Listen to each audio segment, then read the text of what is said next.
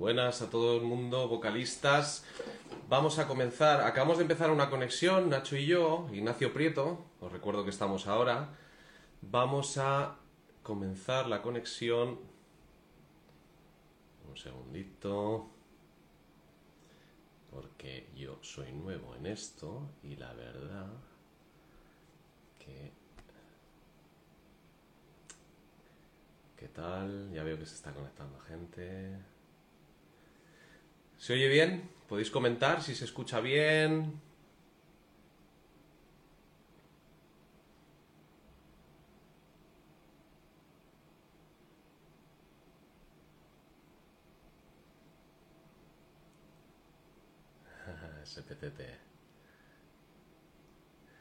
A ver, chicos, vamos a ver. Ignacio, sé que estás ahí. Vamos a ver.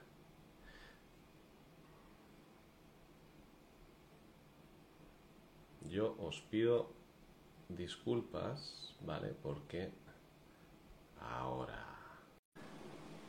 Oh, yeah, vamos a ver. Sí, sí, sí, vamos, lo tenemos. Ahora sí, ahora sí, ahora sí, Ignacio. Bueno, eh, ¿qué tal, Ignacio? Bien, fenomenal. Ignacio Prieto, ahora sí. Hola, ¿qué tal? A todos, a todas.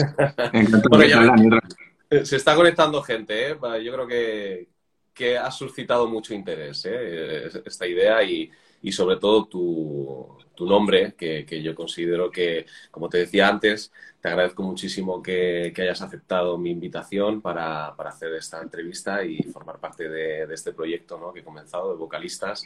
Y agradecerte muchísimo de corazón como hermano, como amigo, como músico, como compañero, como todo, que, que, hayas aceptado la invitación y que, bueno, que te prestes hasta un ratito con toda la gente que le interesa conocer un poco más de, tu carrera. Y ya te dije eh, al principio que me gustaría que esto fueran entrevistas orientadas al músico, al cantante, al vocalista, ¿no? Mm. que yo creo que es la parte interesante de todo esto, ¿no? Que la gente conozca un poco, bueno, pues tu trayectoria y, y bueno, pues un poco detalles en los que ya profundizaremos un poco eh, durante la entrevista para, hay muchas cosas que no se conocen de la vida de un cantante, igual que de cualquier músico, pero en este caso somos cantantes, somos vocalistas y yo creo que a mucha gente le va a interesar este, este punto extra ¿no? de, estas entrevistas. Hay mucho, mucho misterio alrededor del mundo de los cantantes y muchas creencias que no tienen nada que ver con la realidad. Pero bueno, gracias, Dani. Te, repito que muchas gracias, que enhorabuena por esta valiente iniciativa, que seguro que va a ser un exitazo, que para mí es un, honor y un placer, de verdad, compartirlo contigo. sabes que te admiro, sabes que te quiero un montón desde hace muchos años. Y bueno, y vamos a intentar que la gente pues, pues le resulte lo más interesante posible, que lo disfrute y, que esto pues, sea el, el, principio chiquitín de un enorme éxito para, para todo lo que estás llevando a cabo. Muchas gracias, muchas gracias por tus palabras. Y otra cosa te voy a decir, yo creo que esta va a ser la primera de muchas, ¿eh? porque es la primera entrevista que te voy a hacer, pero yo, tú y yo ya hemos hablado antes y me da a mí que vamos a tener para, cuerda para rato. Bueno, sí, pues, son muchos años de, y muchos amigos en común que quieras que no, que al final vamos enlazando unos temas con otros. Sí, la verdad que sí, van a salir nombres por ahí que, que luego nos van a llevar a otras cosas, sí, sí. Bueno, a ver, pues. vamos, a ver, como decimos, planteamos esto como una entrevista entre, entre vocalistas, ¿no? Y, bueno, yo sé que tú, además de tu pasión como cantante, tienes otra pasión, que es la batería. Yo sí. sé que tú, ¿cuándo, ¿cuándo empezaste? ¿Con qué edad empezaste a meterte en el mundo de la música? Bueno, en realidad justamente pues fue con el tema de la batería. Yo empecé muy jovencito, aunque la música no me había llamado la atención, como, como artista, como intérprete, ¿no? Siempre escuchaba en mi casa, han muy melómanos, pero tenías tus grupos o tu gente que te gustaba, pero nunca me llamó la atención el dedicarme a ello. Y la verdad es que fue pues muy jovencito, con 14 años, en un viaje eh, que estaba de verano en Irlanda, pues por unos amigos comunes que hice allí, conocí a un batería profesional que tocaba con bandas muy, muy importantes de allí, en un pueblecito muy chiquitín en Roscommon, y empezamos a hablar y dijo, pues yo tengo una batería en mi casa, y juntó ahí a todos los amiguetes, a todos los colegas, simplemente para tocar, para tocar delante de ellos, ¿no? Y estuve invitado, aluciné, y entonces, como vio que había alucinado, me dijo, oye, pues si te quieres venir algún otro día, quedo con mis amigos y a partir de ahí, de hecho, empezó a, darme clases pequeñillas o lo que sea. Decía, mira, esto es el ritmo básico y me picó el gusanillo, me monté ahí en, la casa donde yo estaba estudiando inglés una batería con sillas, con cacerolas, lo que se suele decir siempre. Y me, me, empecé a intentar tocar pues el Appetite for Destruction de Guns N' Roses, discos de Wasp, discos de Halloween, todo lo que llevaba en, en los Walkman de aquel entonces.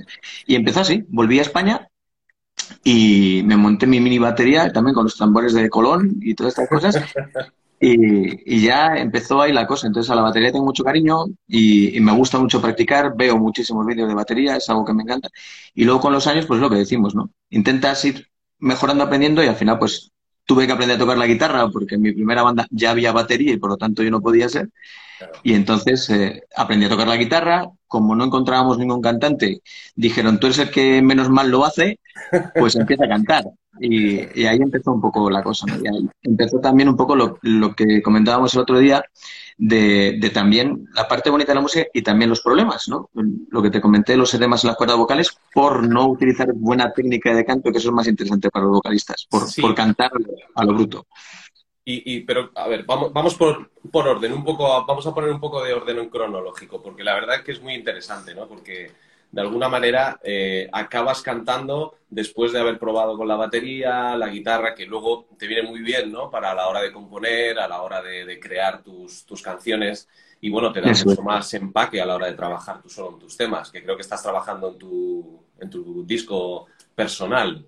Sí, mismo. sí, sí. Entonces, estoy en ello en ese punto en el que tú aprendes a tocar la batería, porque te lo tomas muy en serio, ¿no? Cuando te metes con la batería, te agarra la pasión esa de que nos agarra, ¿no? Cuando tenemos Ya se te mete en las venas. te vuelves loco y ya estás ahí a, a, tope, luego agarras la guitarra, pero la voz cuando, aunque sea por una necesidad de la banda, ¿en qué momento notas tú que ya es algo que te vas a tomar en serio, que realmente quieres hacerlo tuyo, que te va por la sangre, como, tú dices? Pues yo creo que fue en realidad cuando ya, desde el primer momento en que empecé a aprender a tocar la guitarra, empecé a componer. Es decir, componía con una única cuerda de la guitarra, ¿no? Lo sabes. Entonces haces una melodía y tocas a la vez que la taradeas. Y entonces ya eh, empecé a cogerle un poco el gusto, sobre todo el tener que interpretar tus propias cosas, ¿no? Porque claro, yo no me podía imaginar cantar las canciones de mis ídolos. ¿No? Entonces, eh, frente a la frustración que podía causar eso, era el gusto de poder interpretar cosas que ibas haciendo tú. Y la verdad es que a partir de ahí, pues fue una rueda. Empieza poquito a poco, es como una pequeña bola de nieve y vas descubriendo nuevas facetas, vas viendo que puedes hacer más cosas, vas viendo que puedes imitar cosas y canciones de cantantes que te gustan y, y ya a partir de ahí a la perdición. O sea que más o menos desde los primeros momentos en que, en que lo haces tuyo, que lo interiorizas, ¿no? Que no lo ves como una afición, como algo que me gusta hacer en la ducha o lo que sea, pero no se queda más allá de que me seco con la toalla y me voy. No, no, es cuando ya te quedas con la gana de decir, quiero repetirlo. Ya, ya, ya. O sea que te enganchas igualmente, empiezas a, imitar. ¿Qué opinas tú sobre la imitación en los cantantes a la hora de empezar a cantar? Porque, pues es... que te interrumpa, Ignacio. al principio es como, ahora se habla mucho, ¿no? De imitar. Mucha gente se está ganando la vida por imitar a cantantes, pero claro, técnicamente puede venir bien imitar, pero en otras ocasiones yo creo que puede confundir a mucha gente, ¿verdad? Y eso llevarle a... Es, es, lo que habíamos comentado. En mi caso, imitar fue un, error. A, a, mí me encanta, me parece muy útil, muy importante, pero todo depende de los modelos que tomes a imitar. Claro. Te puede gustar un modelo, eh, pero técnicamente destrozarte por buscar hacer eso, ¿no? Entonces lo que comentábamos, lo que yo te dije, yo, por desgracia, entre comillas, pues comencé imitando, que es, yo creo que es el principio de, toda persona, ¿no? Intentar cantar lo que cantan los que, los que están arriba y te gustan. Yo empecé imitando cantantes que tuvieron graves problemas con la voz y a día de hoy los tienen. Por ejemplo, yo empecé imitando a Bon Jovi porque fue una de las locuras de la adolescencia e imitando a Bruce Dickinson. Y los dos tuvieron... Totalmente, o sea, no tienen nada que ver no tiene nada que ver, pero porque yo siempre he escuchado un poco de todo, es decir, sí, ¿verdad? El, estilo, los estilos musicales, la verdad es que yo siempre me he intentado mover en, dentro del rock, todo me gusta, ¿no? Desde lo más blandito hasta lo que sea un death metal melódico, bueno, me da igual, porque ya con el tiempo descubres facetas técnicas vocales que incluso en, en todo el tema de los guturales o de ese tipo, los screamos, pues encuentras que, realmente es algo muy importante el, no sé, entenderlo, entre comillas. ¿En serio, has llegado, eh, ¿En serio has llegado a escuchar eh, música death metal e intentar imitar eh, voces de... Sí, sí, sí, yo lo hago a menudo. Hay bandas que me gustan mucho. Sí, sí, sí, Lo que pasa es que luego es lo que, lo que siempre hemos dicho, luego la cabra tira para el monte. Entonces, yo luego a la hora de componer, a mí me sale con lo que yo me crié.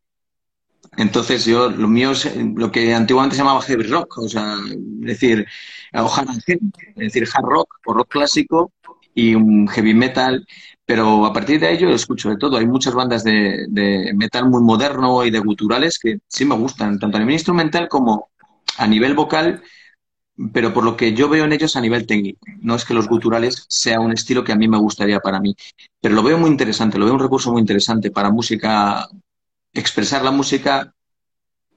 Hay momentos de frustración que yo creo que es que es ideal, ¿no? Lo oyes en proyectos pues como de Aire o de Arjen Lucasen o, o de Avantasia, etcétera, y es que hay mm, partes musicales dentro de las canciones que compones que es que se prestan a ello, ¿no? Entonces lo veo un complemento, es como un musical, es como un musical, ¿no? Ahí tiene que haber de todo, barítonos, graves, pues digamos que ahí es donde yo lo enfoco en, ese aspecto. O sea, no te encierras. Bueno, tú has trabajado haciendo versiones de, de Bon Jovi. Sí, sí. Sí, yo hice, grabé hace muchísimos años con, unos buenos amigos de un estudio de, Madrid. Eh, grabé un, seis temas para Telepizza que los regalaba. ¿En serio? Como, sí, cuando comprabas no sé cuántas pizzas o lo que sea, te regalaban un CD con, con versiones de bandas, ¿no? Entonces había U2, había Bon Jovi, etcétera. Y ellos me contactaron a mí porque nos conocíamos, sabían que yo era un hiperfanático de Bon Jovi y, grabé, y grabé eso. Luego he estado en un par de tributos a, Bon Jovi también, porque yo, yo sí soy defensor de los tributos, los tributos bien hechos, depende un poco cómo se oriente, entre comillas, ¿no? Pero como un aprendizaje, como un aprendizaje principal. Y sí, he estado en tributos de Bon Jovi, todo ese tipo de, cosas. Y de Def Leppard también. Trabajas, de hecho, en una banda. Y de Def Leppard también, con unos muy buenos amigos de ahí de Barcelona, sí, con, con Def Leppard. Y mira, una de esas cosas, siempre es una banda que me encantó, eh, Joe Elliott me, me, pareció un cantante muy original. Es decir, en sus principios era más ACDC, ¿no? Es decir, era muy, muy bueno, pero esa voz. Pero es verdad que luego, cuando se fueron suavizando, etcétera, todo el tema de la histeria, encontré un estilo muy propio, pero nunca lo había estudiado. Es decir, yo creo que los cantantes hay que estudiarlos, ¿no? Tú lo sabes, ya cuando eres vocalista y a nivel de técnica vocal te apasiona y empiezas a estudiar sus respiraciones, sus colocaciones y tal.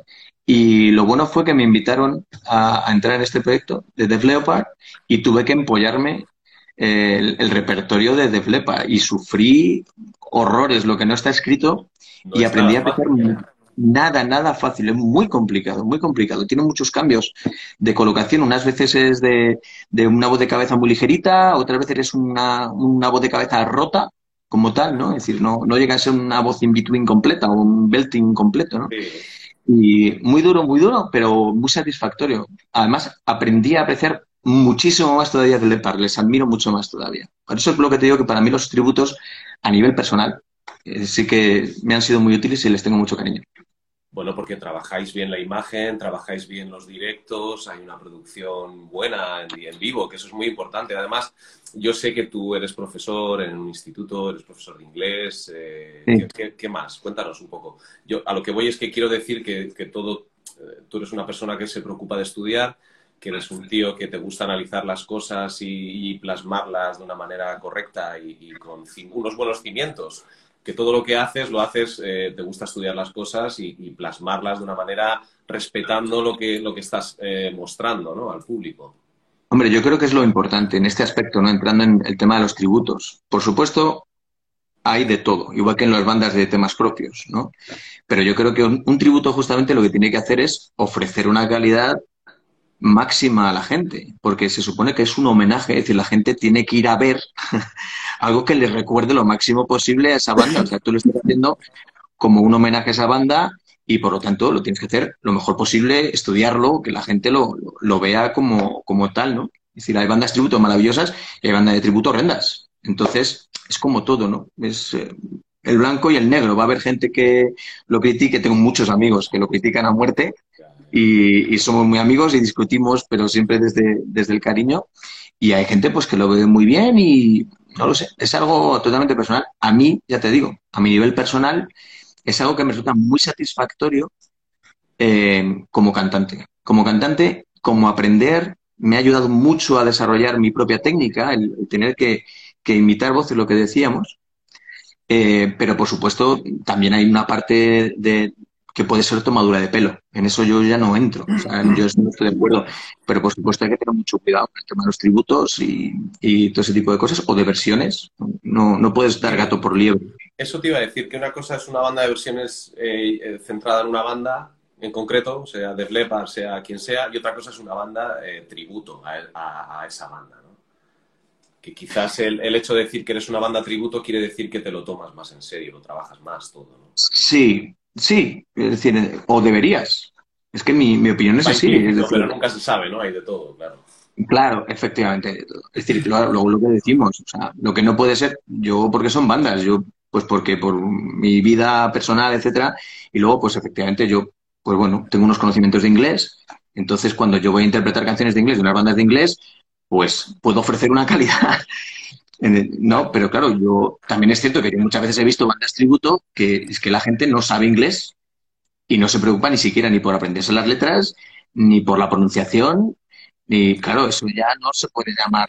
Puedes tenerlo con, y hacerlo con todo el cariño del mundo hacia esa banda, porque puede ser tu banda favorita, pero no puedes ofrecer ese producto.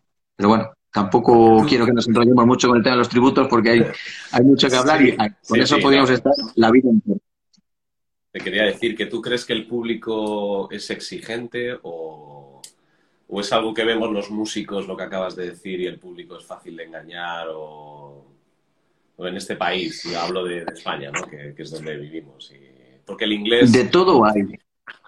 De todo hay. Es decir, sí es cierto que se le puede dar muchas veces a la gente gato por liebre.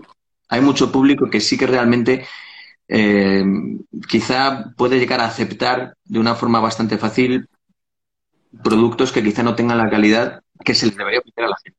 O sea, no me meto con la gente, no, pero yo creo que tú tienes que ser sincero en tu trabajo. Es lo mismo que con, que con las bandas. Tú imagínate que lo que decimos, Dani, tú con, con Gurú, esa bandaza, esos músicos que tienes, o, o cualquier persona que, que, quiera ofrecer una calidad, no puedes coger y que la gente pague una entrada, pues a ver a Gurú, y tú has grabado tus discos y vas sin ensayar, sin saberte las letras, es decir, en parte sería lo mismo, ¿no? Es decir, sería un, el, dar gato por libre y tomar el pelo a la gente, ¿no? Entonces, yo creo que eso va en la profesionalidad de cada uno y de todo hay. Volvemos a lo mismo, ¿no? Es decir, Totalmente. Bueno, ¿qué, ¿qué, voces te llamaron la atención cuando empezaste? ¿Qué era lo que más, aparte de Guns N' Roses que has dicho, eh, Bruce Dickinson, porque Bruce Dickinson Mucho antes, tiene un rollo muy más lírico, ¿no? Un vibrato muy marcado, un sí. muy lírico. Y luego Bon Jovi tenía unos registros... Mucho de pecho, sí. Sí, sí, y de hecho en realidad, eh, yo te digo, o sea, y eso me llegó en la adolescencia, que fue cuando descubrí un poco la música ya, cuando empecé a tocar la batería, eh, al poquito tiempo. Entonces, digamos que fue donde me capturó y la adolescencia, la testosterona y las hormonas hicieron su trabajo, ¿no? Pero yo desde el principio había escuchado mucha más música y yo, a mí me encantaba, por ejemplo, Michael Sweet de Striper, me encantaba Geoff Tate de Queensryche, eh, Klaus de, de, Scorpions, no lo sé, o sea, tenía muchísimo, bueno, me encantaba Michael Jackson, o sea, porque escuchas música de todo, ¿no? Es lo que te digo, cuando eres pequeño todavía no tienes un criterio muy, muy establecido y lo que te pone en la radio te gusta. Entonces, yo, eran voces que me daban mucho la atención. Lo que pasa es que lo que me marcó fue cuando de repente me impactó la música al nivel de empezar a descubrirla a otro, a otro nivel y vivirla de otra forma, ¿no? Pero, pero todos los cantantes, un poco, ya te digo, hasta cuando era mucho más jovencito, o ya de todo, y, había cosas que me llamaban muchísimo la atención, ¿no? También, no lo sé. En, España, pues eh, también cantantes sobre toda la vida, ¿no? Es decir, no bravo, lo que escuchaban mis padres, y, nos gustaba a todos y poner el coche cuando íbamos en, los viajes, ¿no? De, verano. Sí, en aquellos viajes, sí. En los viajes, entonces eran mucho más largos, entonces te daba para escuchar las cassettes un montón de veces. Bueno, tú te juntaste con unos cuantos eh, musicazos de hoy en día, como el señor Hopi, ¿verdad? Que montasteis una banda Reina de Corazones. Sí. Cuéntanos un poco la historia que ganasteis un Villa de Madrid, que en Madrid fue un concurso súper aclamado y te prometían muchísimos premios y la verdad que yo por casos personales que conozco se portaron bien hasta cierto punto, no sé. Cuéntanos un poco cómo fue la época de Reina de Corazones. Eh. Sí, pues ya te digo, yo cuando empecé a tocar la batería monté una banda en el instituto, lo típico de la locura, que no fue a ninguna parte, pero para mí fue el principio. Y luego ya conocí a, porque era amigo del barrio, a Antonio Alcoba, que él ha estado muchos años en Beethoven R, ¿no? que recientemente se separaron, el batería de Beethoven R. Eh, como éramos del barrio, pues empezamos a, tocar juntos. Yo te digo, como él ya tocaba la batería, pues yo tuve que aprender a tocar la guitarra, la voz, y formamos el germen de Reina de Corazones. Y finalmente, buscando guitarrista, pues encontramos por un anuncio que pusimos, pues creo que en la Heavy Rock, una de estas cosas en las revistas que había. Sí, es verdad, que antes se pues ponía, sí. Sí, poníamos anuncios en la Heavy Rock cuando salía y entonces ponías tu teléfono, ¿no? Banda, busca. Y nos contactó José, nos contactó Hopi, un chavalín de Leganés que llevaba seis meses tocando la guitarra eléctrica. Y la verdad es que Hopi es que es una persona, es, que es maravilloso, en cuanto le conoces le, quieres. Y entonces le hicimos una prueba y, y dijimos, pues este chaval promete mucho, es decir, lógicamente tocaba ya mucho mejor que etcétera, y dijimos, pues fenomenal, pues vamos para adelante. Y le cogimos todo con muchas ganas, empezamos a ensayar mucho, trabajábamos mucho y fuimos grabando nuestras demos. Y ya por locura, pues decidimos presentarnos eh, al Trofeo Villa de Madrid. En el 92 editamos un, mini LP en una cassette, Instinto Animal, que la verdad es que tuvo muy buena repercusión ahí en Madrid. Y en el 93 nos presentamos al Villa de Madrid y quedamos cuartos. Eh, en ese además conocimos a, la gente de Mago de Oz, coincidíamos con mucha gente que, que luego más o menos ha sido viendo en el, en el mundillo. ¿no? Y es que en Madrid, el Villa de Madrid fue un trofeo muy, muy importante a principios de los 80. De ahí salió Sangre Azul, de ahí salieron Obús, muchas bandas muy, muy importantes. Entonces, ya estaba un poco de capa caída, pero bueno, luego ganaron también otros, otros muy buenos amigos, etcétera, años después, ¿no? Pero se había convertido en otra cosa. Y bueno, por el buen sabor de boca del 93, pues el 94 nos volvimos a presentar y ese año pues ganamos. Ese año ganamos el trofeo Villa de Madrid, lo cual fue pues un subidón. Ves de repente un horizonte totalmente distinto y son de esas cosas que además te ayudan a trabajar todavía más, darte cuenta que igual tu trabajo pues sí que puede tener su recompensa, ¿no? ¿Cuántos años también, tenías tú ahí? Pues eh, 19, 20 años recién cumplidos. Te pilla en una época en la que estás en pleno crecimiento, absorbiéndolo todo y... Absorbiéndolo todo y ¿no? A nivel vocal, eh, que, no sé, eh, a ver, con 19 años eh, sientes que vas a lo que sea, ¿no? Tiras... Claro, con 19 años te estás viendo haciendo giras por todas partes. Claro. Porque, claro, no tienes familia, es decir, me refiero, vives con tus padres normalmente, tienes tus cosillas y para ti la música es lo principal. Con lo cual, realmente, un subidón así te ves que, es una buena lanzadera, es una rampa ya a, lograr muchísimas cosas, ¿no? Lo que pasa es que, bueno, lo que nos hizo tener los pies en la tierra también, aparte de nuestras familias, que, siempre nos estuvieron dando mucha caña por detrás, la música, tú haz tus estudios, no te la juegues, sí, dedícate a ello. Pero lo que comentábamos también nos hizo poner mucho los pies en la tierra el hecho de que habíamos ganado y sin embargo se nos cerraron muchísimas puertas que se supone que se abrían. Es decir, de hecho, a nosotros nos boicotearon Coca-Cola España y algunas salas de conciertos que, que estaban metidas en el Villa de Madrid. Y fue pues por el hecho de que decían que eso en España y en el circuito madrileño ellos no estaban dispuestos a, promocionar este tipo de música. Y en Reina de Corazones hacíamos rock melódico, o sea, ni siquiera te diría hard rock. o sea, era, o sea, era, era muy blandito y demás. Pero bueno, esta cerrazón... ¿Cantabais en castellano, ¿no? Cantábamos en castellano, sí. En Reina de Corazones cantábamos en castellano.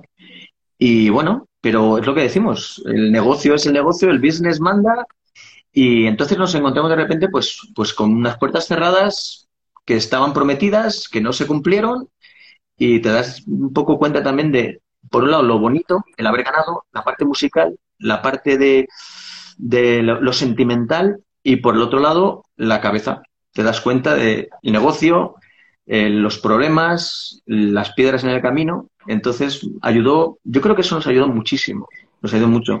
Nos ofrecieron contratos discográficos, pero, pero bueno, pero quisimos tener la cabeza un poco fría, porque en España las compañías discográficas, que es otro tema sobre el cual se podría hablar, dedicadas al rock, pues bueno, ofrecieron unos contratos que yo no estaba dispuesto a vender mi alma cinco años sin nada a cambio. Y porque te prometen discos, pero luego no sabes si realmente... Nada, o sea, te prometían, tú tienes que firmar todo, todo, no te daban absolutamente nada y luego te decían que, bueno, que en principio te iban a sacar un single, si el single funcionaba, y claro, yo decía, ahí, te voy a firmar yo cinco años, ¿sabes? Claro, también es verdad que lo que nos ayudó también fue decir, bueno, y si me has llamado tú, ¿por qué no me puedes llamar alguien más grande, no? O sea, que también en ese aspecto. Y bueno, Reina de Corazones pues, fue una enorme alegría. Eh, trabajamos mucho, estuvimos trabajando dos años luego para una, una que trabajaba con los 40 principales, también te lo había comentado. Y el tema es que vimos el negocio, era así. Era, ahora mismo no hay sitio para una banda de chavales que hacen rock. Ahora mismo se lleva ya baila sola, se lleva otro tipo de productos y entonces tienes que esperar, tienes que esperar. Hasta que llega un momento que nos cansamos de esperar, de llevar temas y directamente les llamamos y le decimos que nosotros nos hemos cansado, que no queremos entrar en esta dinámica. Y al poquito tiempo nos separamos y cada uno decidimos empezar otras cosas porque queríamos crecer un poco, ¿no? Es decir, se había quedado ya la cosa un poco en stand-by, se había perdido la ilusión. Yo creo que es lo principal en la música, mantener la pasión y mantener la ilusión en las historias. O sea, que fue una banda que montasteis y que luego, a pesar de lo del Villa de Madrid y de esas experiencias, seguisteis trabajando juntos. Sí, sí, sí. O sea, luego nosotros que no, quiero decir que no, que no fue una condición para que luego dijerais, ah, mira, esto, yo qué sé, eh, que no funciona, que esto es una mierda, las compañías, cómo está el negocio, porque claro, vosotros cruzasteis esa puerta, ¿no? Que mucha gente no consigue cruzar, que se, se, echa la cara a gente como Coca-Cola, compañías discográficas, los 40, y empiezas a ver detalles, ¿no? Que de alguna manera a mucha gente le ha podido, yo qué sé, cerrar la puerta y decir, mira, prefiero quedarme en casa y dedicarme a otra cosa. Pero vosotros seguisteis ahí. Sí, sí, nosotros seguimos, sí, sí. Lo único que pasa es que también es cierto que ahora se dice que el negocio musical está muy mal, las bandas, yo lo siento mucho, yo he vivido los 90, como los 90, te puedo asegurar que con los medios que tenemos ahora, el que se queja, yo entiendo que es porque no lo ha vivido. Porque en aquella época tú llevabas una demo en cassette a los bares para que te dejasen tocar. Totalmente. Eso era toda tu promoción. No tenías YouTube, no tenías nada para promocionar. ¿Cómo grababas? Porque no había ordenadores. Nada, nada. O sea, eso pedías, favores para que te prestasen un cuatro pistas. También es cierto que, claro, ahí no había engaño. Tú lo que llevabas, la cinta que llevabas, era como tú cantabas, con tus mm, defectos, etcétera. Era algo más, no, no lo digo que todos los tiempos pasados sean mejores, al contrario. Ojalá hubiesen sido como son ahora. Pero que los 90 fue muy mala época para el rock. Para el rock fue muy mala. Es decir, ahora mismo es que desaparecieron todas las bandas de rock. Todas. Las que habían tenido cierto éxito en su momento, todas desaparecieron. Los 90 no estaban. Obús, Barón Rojo, Sangre Azul. Me da igual, por decir un poco las, las más conocidas, las más grandes, ¿no? No había ninguna. O sea, eso desapareció. Entonces llegó un momento que nosotros también empezamos a experimentar. Hopi y yo eh, escuchábamos, entre comillas, pues música muy parecida y nos apetecía probar otras, otros estilos, eh, practicar un poco más el funky, otros, otros estilos musicales. Y entonces, pues bueno, Reina de Corazones pues se quedó allí, ya te digo, se perdió un poco la ilusión. Terminamos todos como amigos, nos separamos de una forma muy así. Ganamos también algún otro trofeo en Fuenlabrada y todo eso. O sea que fue una experiencia maravillosa. Pero quisimos buscar nuevos caminos porque veíamos que al fin y al cabo nosotros ya como músicos habíamos crecido o queríamos crecer más y Reina de Corazones se había quedado demasiado pequeña para, lo que nosotros buscábamos, ¿no? Entre comillas. Aunque tuvimos ahí una maqueta bastante experimental, eh, se notaba que eso ya, llegaba un momento que ya te dabas cuenta que eso ya no era Reina de Corazones. Entonces dijimos, hay, hay, que, hay que, o se le cambia el nombre o hacemos otra cosa. Claro. Así que nada, entonces pues de ahí nos separamos y bueno, cada uno fuimos por nuestro lado. Jopillo hicimos una banda y participamos en la Villa de Madrid, estuvimos hasta unas semifinales y, luego ya, pues cada uno fue tirando por su camino. Yo recalé en, una banda de gente maravillosa que, que era Niden Lost, por una muy buena amiga, en una banda de Madrid que era Niden Lost, con lo cual en el 2002 grabamos una demo y conseguimos un contrato discográfico con Vini Records. Vicente, de ahí de un, un buen cántabro que apostó mucho por nosotros. Muy buen tío, muy buen tío.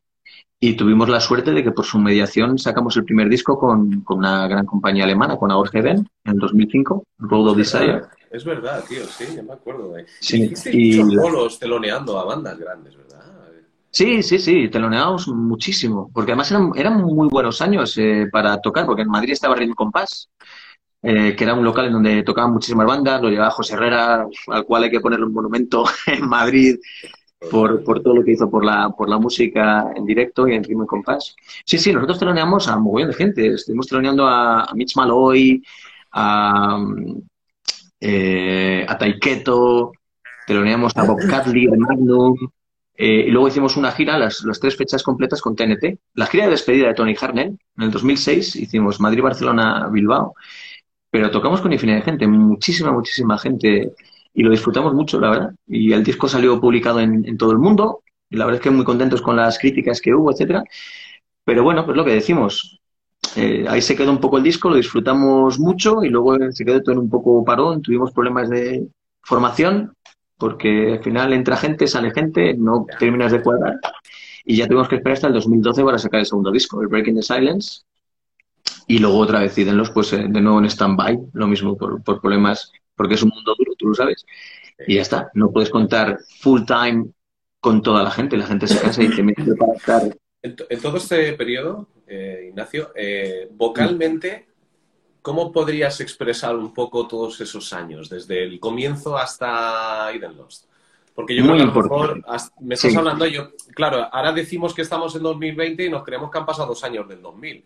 Que hay veces que dices, no, es que han pasado 20 años del año 2000, ya han pasado tantas cosas. Tú me estás hablando de Eden Lost de 2012 y, o sea, no hace tanto, tío no, a ver, en todo este tiempo, tantos años, vocalmente... En septiembre, en, septiembre el, creo que es el, el 9 de septiembre, lo tengo que mirar de todas formas, el, 9 de septiembre hace 30 años de mi primer concierto, que fue con el germen de Reina de Corazones. O sea, se cumplen 30 años de mi primer concierto. O sea, que sí que ha llovido ya mucho. Pero bien, es importante. Ahora lo centramos un poco al, nivel de, de, técnica y de vocalistas, que yo creo que realmente es por lo que están. Perdón por el rollo que estoy soltando. No, no, tranquilo. Eh, Estamos hablando tú y yo solo. Muy importante. Muy importante, muy importante para el tema vocal, efectivamente, cómo yo lo fui viviendo, porque yo empecé cantando por instinto. Es decir, ya te digo que no, no fue algo decir, yo quiero cantar. No, no, dijeron, bueno, canta tú. y entonces, pues tienes que buscarte la vida, no sabes ni lo que estás haciendo, no respiras bien, no colocas bien, lo que decimos, intentas imitar y por imitar estás forzando, notas que sufres, ¿no? Y entonces con Reina de Corazones es lo que pasa. Yo tenía días muy, muy malos y llegó un momento que mi voz hizo crack, o sea, rompió totalmente. Yo cantaba 10 minutos en el concierto y, y, muchas veces terminaba tan afónico que los últimos temas no, no, no podía dar las notas. O sea, era, era un sufrimiento muy, muy grande, ¿no? Es decir, ya, empezaste, cuando tenías 19, 20 años, ya notabas tú esa, ese mal. Eso me, pasó, eso me pasó justo cuando, después del Villa de Madrid, justo en, el 94, después de ganar el Villa de Madrid, eh, etcétera, yo empecé a notar problemas vocales. Porque, claro, porque tocábamos mucho. Es decir, nos emocionamos tanto que, entre comillas, buscabas un montón de conciertos y teníamos unas demos con muy buen sonido. Entonces nos salían bastantes conciertos y ya era de continuo. Entonces, eh, yo también no tenía costumbre de calentar. O sea, ¿qué es eso de calentar? ¿No? Eso es algo que es tan fundamental que es el ABC. O sea, es importantísimo, igual que respirar, la respiración. Yo ni calentaba ni nada y bebía de todo y entonces cosas frías y entonces, eh, yo a partir de ese momento empecé a notar que tenía graves problemas para terminar los conciertos. Y claro, como yo estaba, yo quería dar mucho más de mí, etcétera, pues me metí en clases de canto, eh, que es lo que te comenté. Yo empecé en el IMT de Madrid, el Instituto de Música y Tecnología, y daba la casualidad que allí estaba dando clases, el vocalista que estaba dando clases se llamaba José Andrea. Un tal José Andrea. Que, un tal José Andrea, sí, porque no le conocía a nadie. Él estaba en una banda que se llamaba Ranas de F, que, bueno, por casualidades de la vida, pues luego el, el, que ha estado haciendo los discos de Atlas, de mi otra banda, etcétera, pues el técnico de sonido era el batería de Ranas de o sea, termina, termina, los conocemos ah, todos. Es verdad, es verdad que el niño tiene, tenía la foto, es verdad, en el estudio. Claro, Carlos, es verdad, es verdad, Carlos era el batería de Ranas de F, donde estaban José Andrea de cantante. Sí, es verdad, que yo cuando estuve pues grabando con Sebane, el, con Barney Kingdom en el estudio, digo, claro. este es José Andrea. Es verdad, es verdad. Claro, pues, pues casualidad de lo que te digo. Este, nos conocemos todos en determinados círculos. Y bueno, era el profesor de canto y yo empecé a dar clases de canto con él y muy contento. Y él me notó que tenía problemas en la voz. Él se dio cuenta y entonces él dijo, mira, esto no, no puede funcionar así, vete a, un otorrino que te vea las cuerdas vocales. Y eso me salvó. Gracias a José, canto a día de hoy porque me fue en otorrino y me dijo efectivamente que tenía un, edema en las cuerdas vocales, es una inflamación. Un edema, todo el mundo quizás sabe los nódulos, ¿no? que es mucho más grave. el edema es el principio. Las cuerdas vocales tienen que ser totalmente lisas para poder cerrarse eh, y cerrar totalmente el, conducto, etcétera. Entonces, cuando tienes el edema es como un pequeño granito que evita que se cierren bien las cuerdas vocales y por lo tanto provoca que el aire eh, no salga como tiene que salir, no lo controles y por lo tanto te provoca muchos gallos y te termina creando afonía. Eso es. Ahí están las. ¿Tú fumabas? ¿Fumabas en aquella época? No, no, no he fumado nunca, no. Ah, vale, vale. Entonces, fue simplemente forzar, forzar la voz por intentar dar cosas y notas que no podía dar. Era forzar a cantar a lo bruto, sin, utilizar bien el aire. Claro.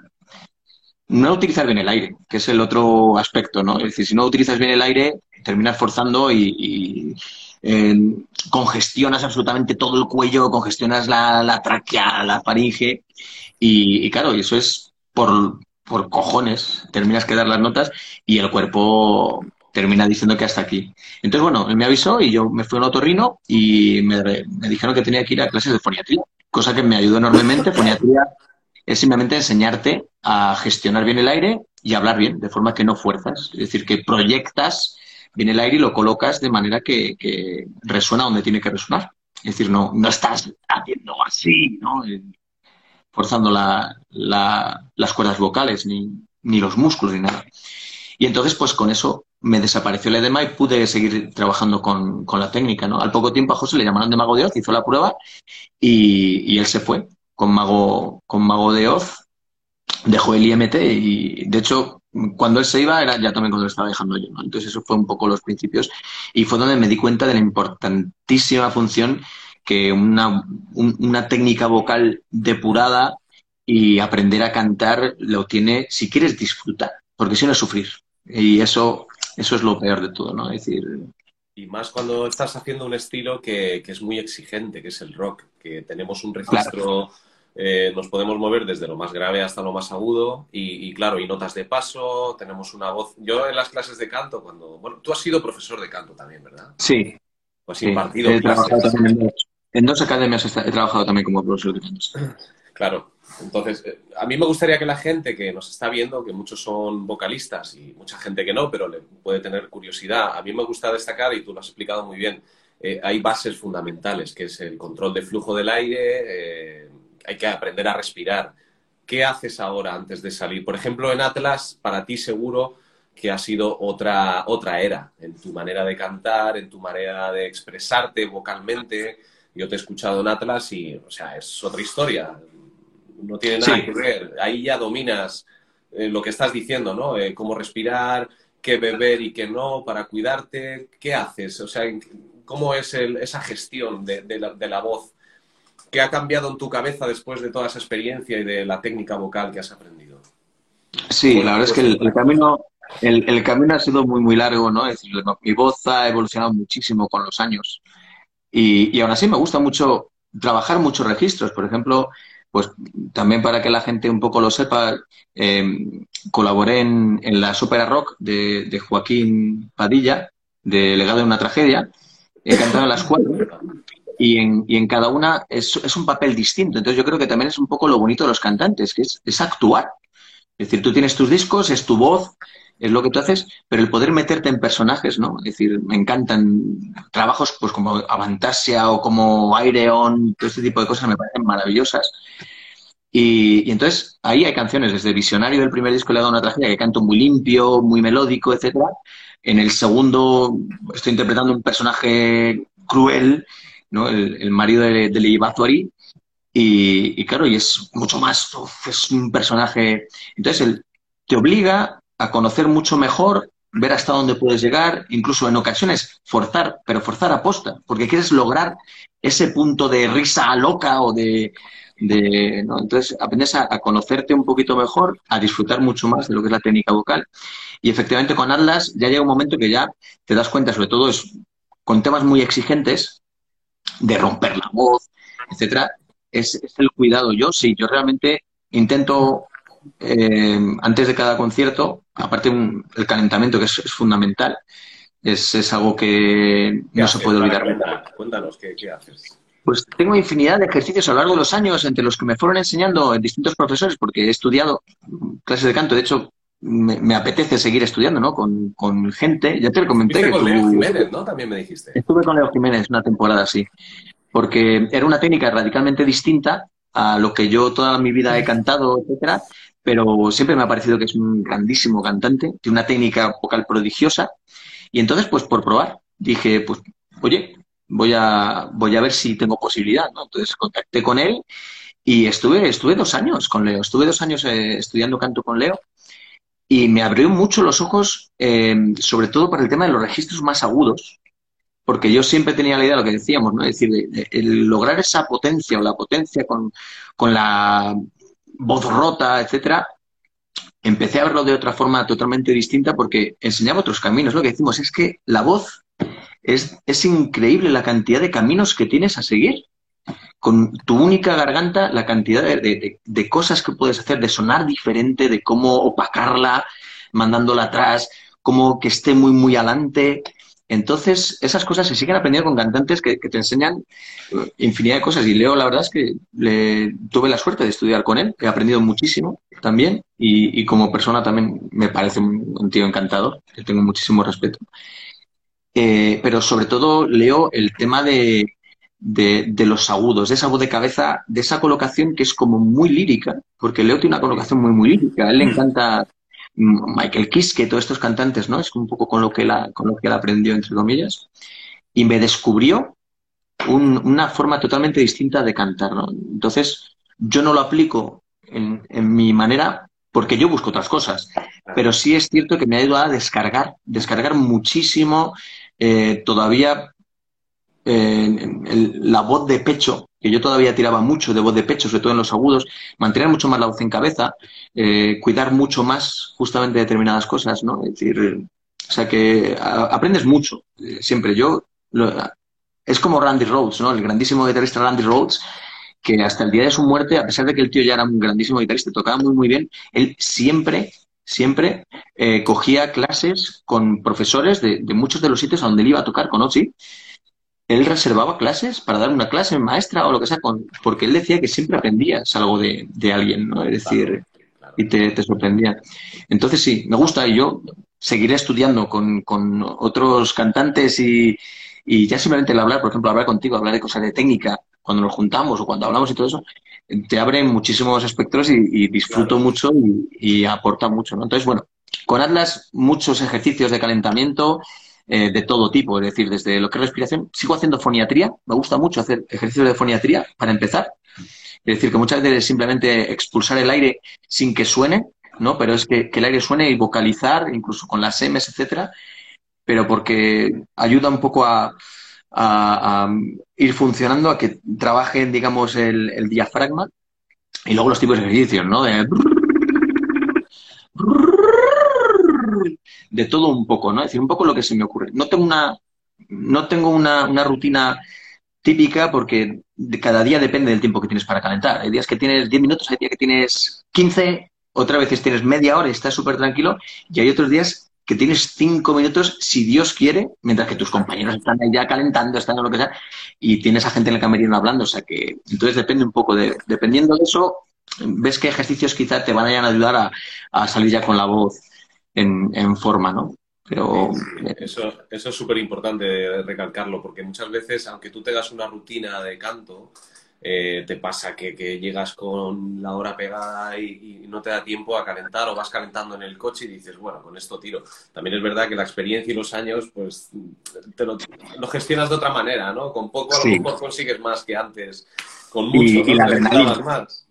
Y la adrenalina. Yo soy un gran defensor, un gran defensor de la adrenalina. Yo creo que la adrenalina da siempre un 30% extra. Es ¿Te decir, pones muy nervioso tú cuando tienes que tocar? ¿Te pones muy nervioso antes de los bolos?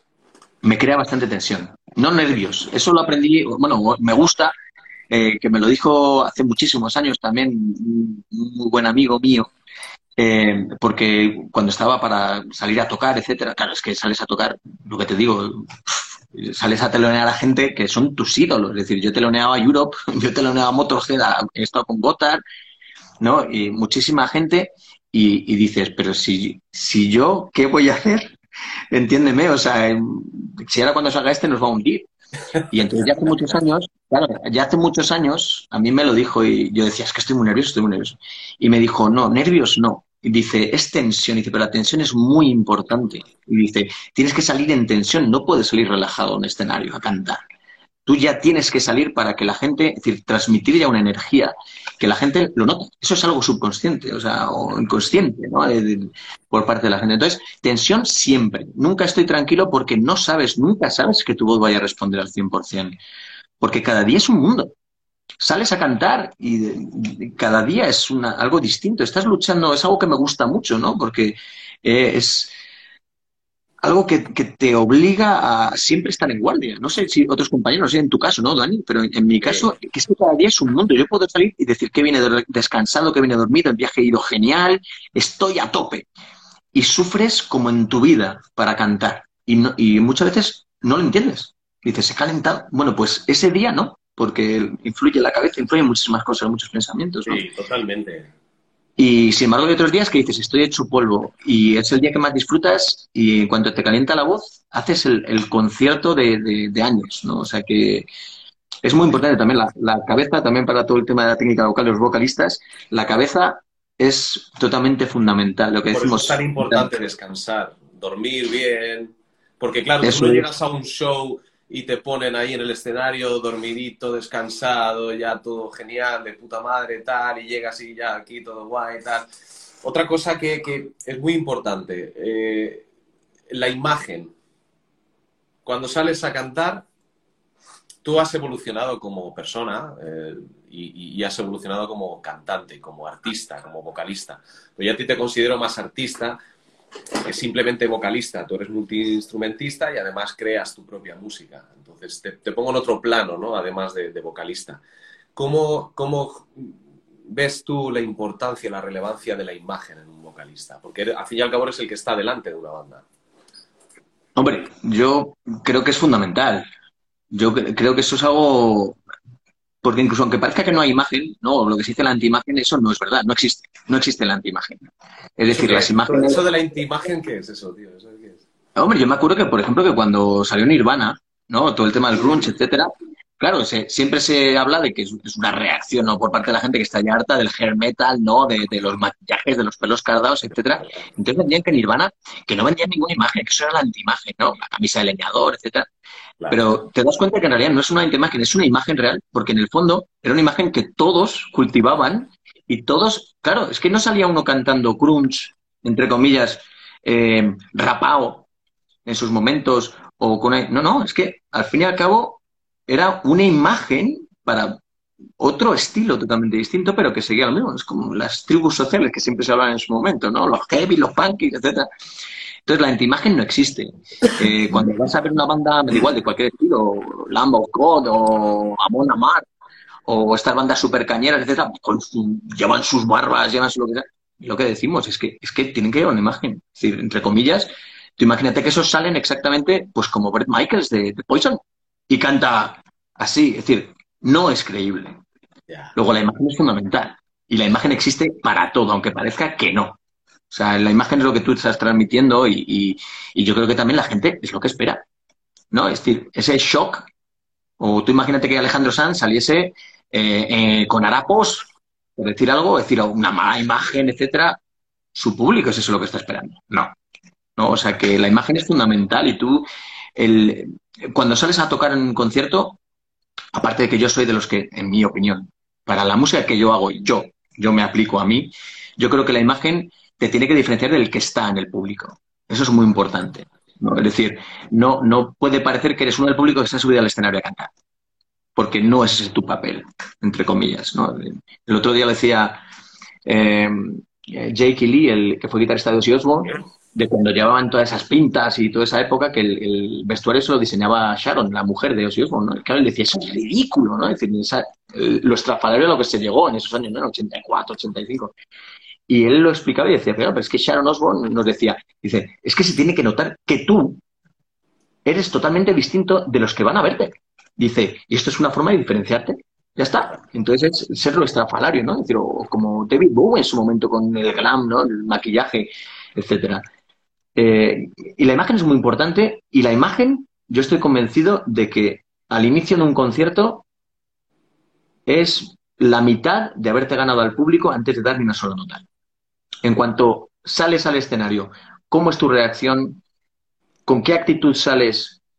Tu imagen, tu aspecto, no únicamente lo que visual, ¿verdad? Ya no solo el, sonoro, sino Eso visual. hace que la gente entre en el concierto. Claro. Si tú entras de una forma que la gente no te lo cree. Tienes que ser creíble. Tú eres un artista o creo que tienes que ser un artista, no únicamente vocalista. La gente puede alucinar con cómo cantas, pero estás perdiendo un enorme plus si a eso no lo acompañas de, una actitud, de un movimiento, o a lo mejor de un no movimiento. También hay muchas bandas, como las bandas de indie, en su momento, etcétera, pues que lo que vendían justamente, o por ejemplo, Oasis, la imagen que vendía eh, el Gallagher, el, cantante, lo que sea, era de las manos ahí detrás.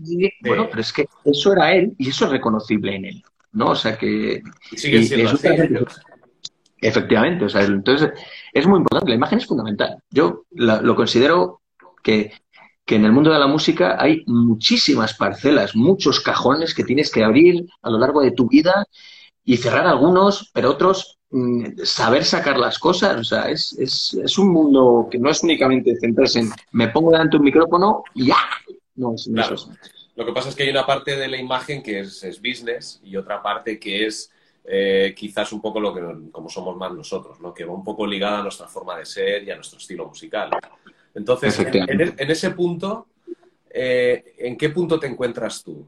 Ignacio, ahora que estás planteando tu, tu, disco en solitario, tu próximo disco en solitario, ¿cómo, ¿cómo, lo vas a plantear a nivel imagen? Me imagino que pensarás en un libreto, en un formato de, del álbum, tanto a nivel musical, el impacto visual y el, impact, el impacto sonoro. ¿Cómo, cómo, cómo, ¿En qué punto estás tú ahora mismo?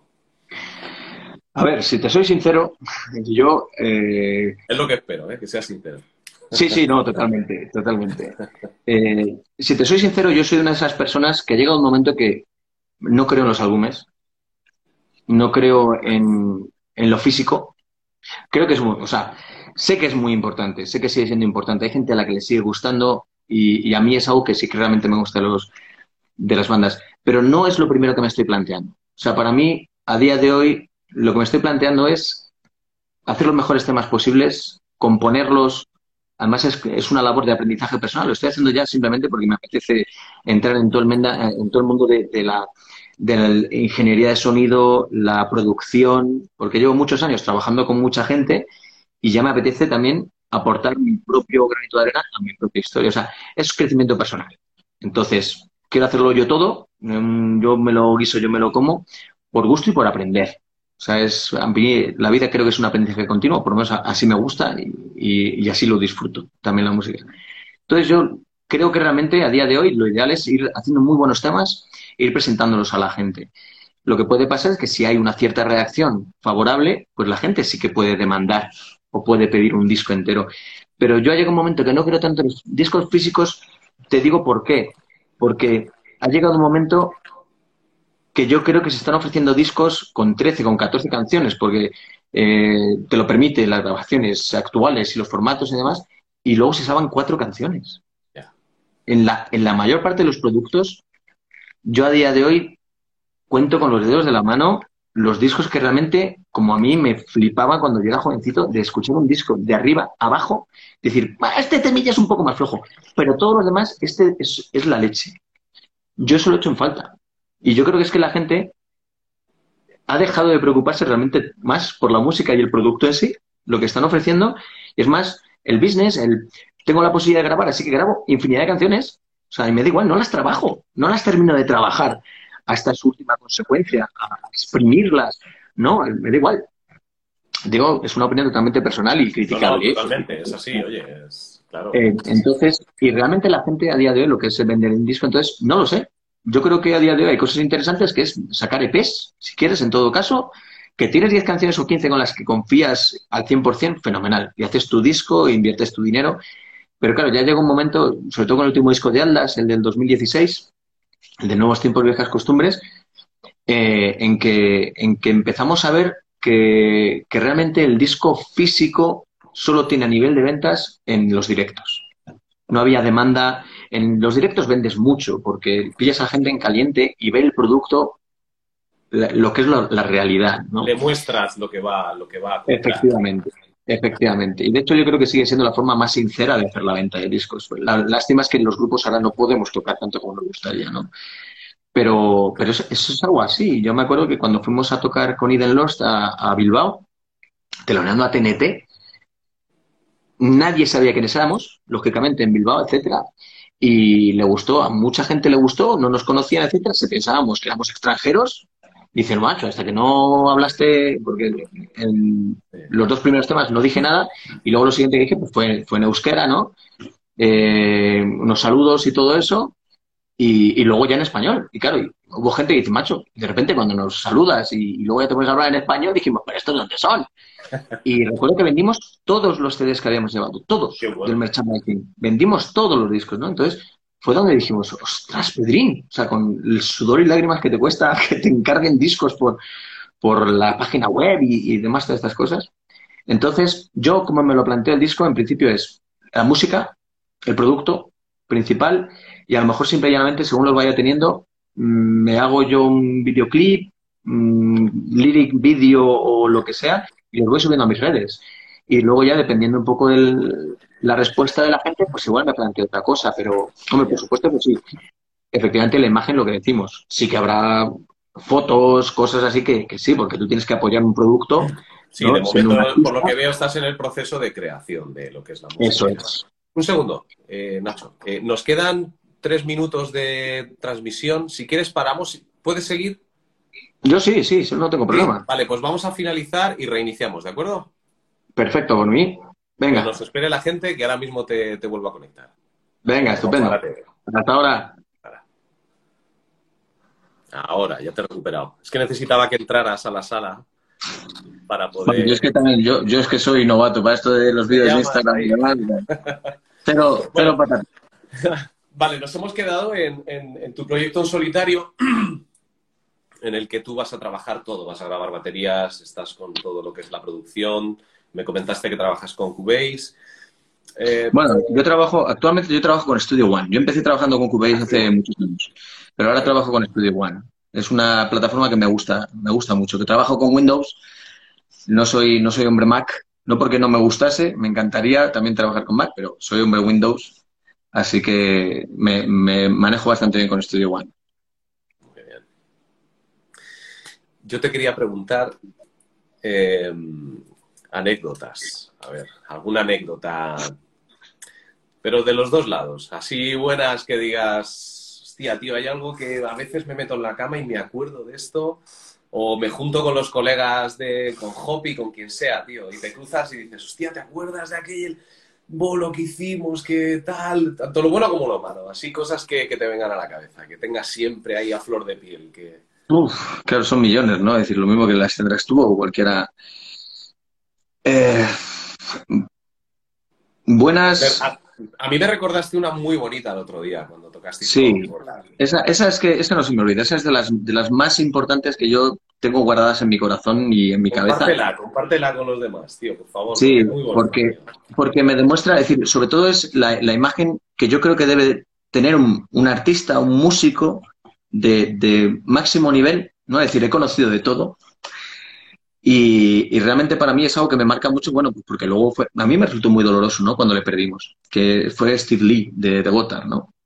Tuvimos la enorme suerte con Atlas, gracias a la gente de Rock and Roll, de, de en la gira del Need to Believe. Hicimos Madrid, Barcelona y, Bilbao.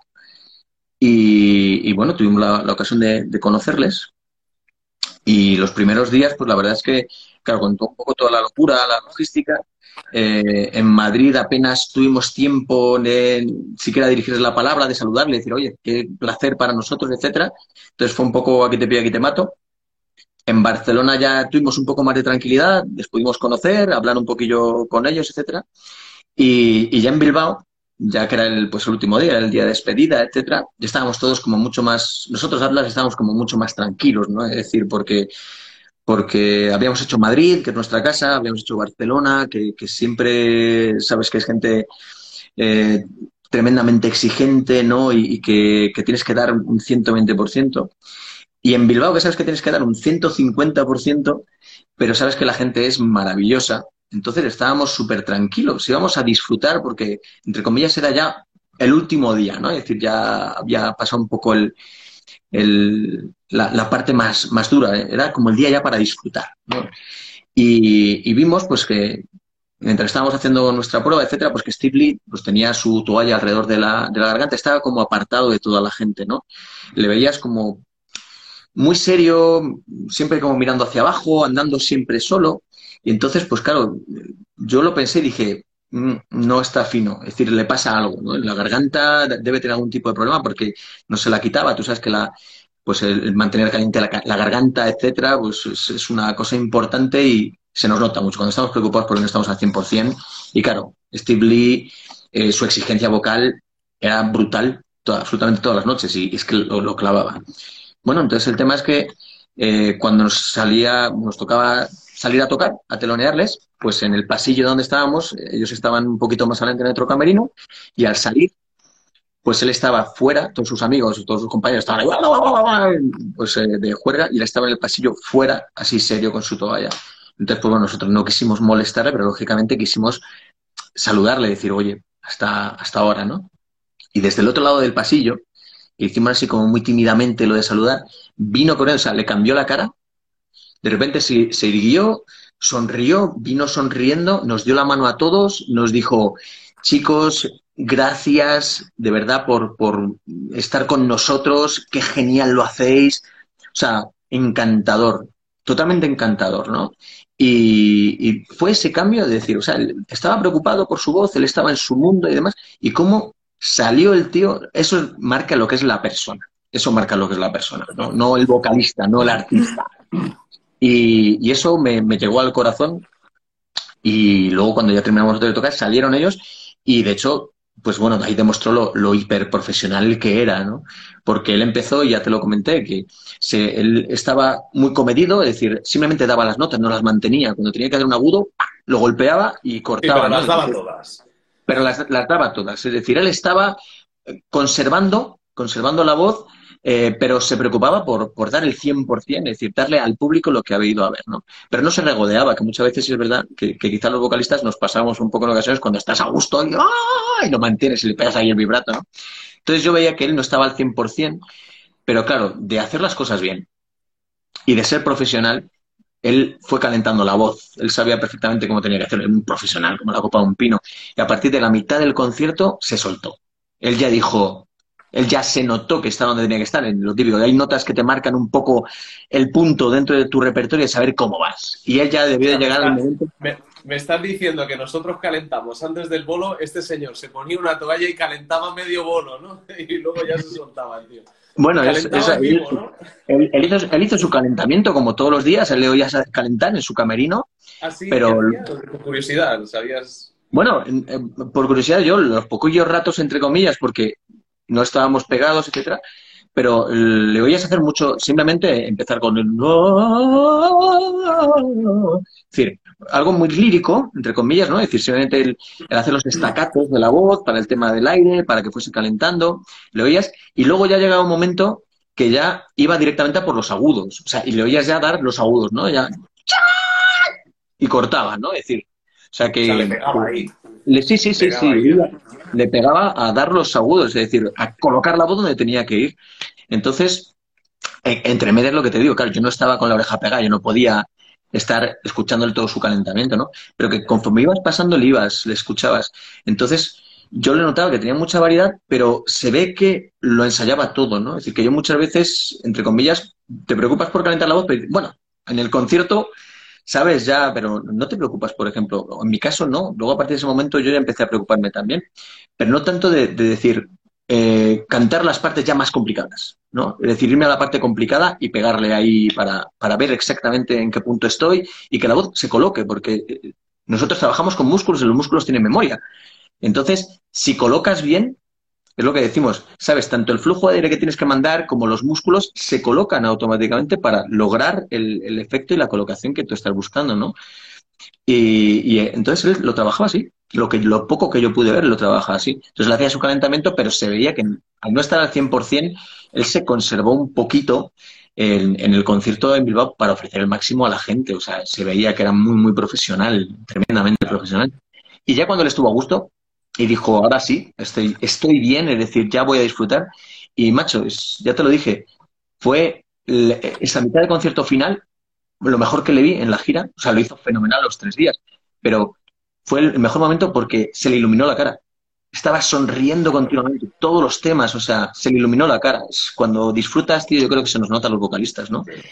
Y él disfrutó ya una barbaridad. Entonces es una anécdota para mí muy, muy bonita porque me marca lo que es un grandísimo profesional a nivel vocal y lo que es una grandísima persona. Y yo creo que no son cosas incompatibles y al contrario, yo creo que tienen que ir de la mano para, para que realmente una persona pueda ser considerada un, un artista 100%, ¿no? Entre comillas. Esa es quizá una de las más bonitas. Siempre la tengo ahí porque luego, desgraciadamente, pues al poco tiempo, pues en el desgraciadamente, pues falleció, ¿no?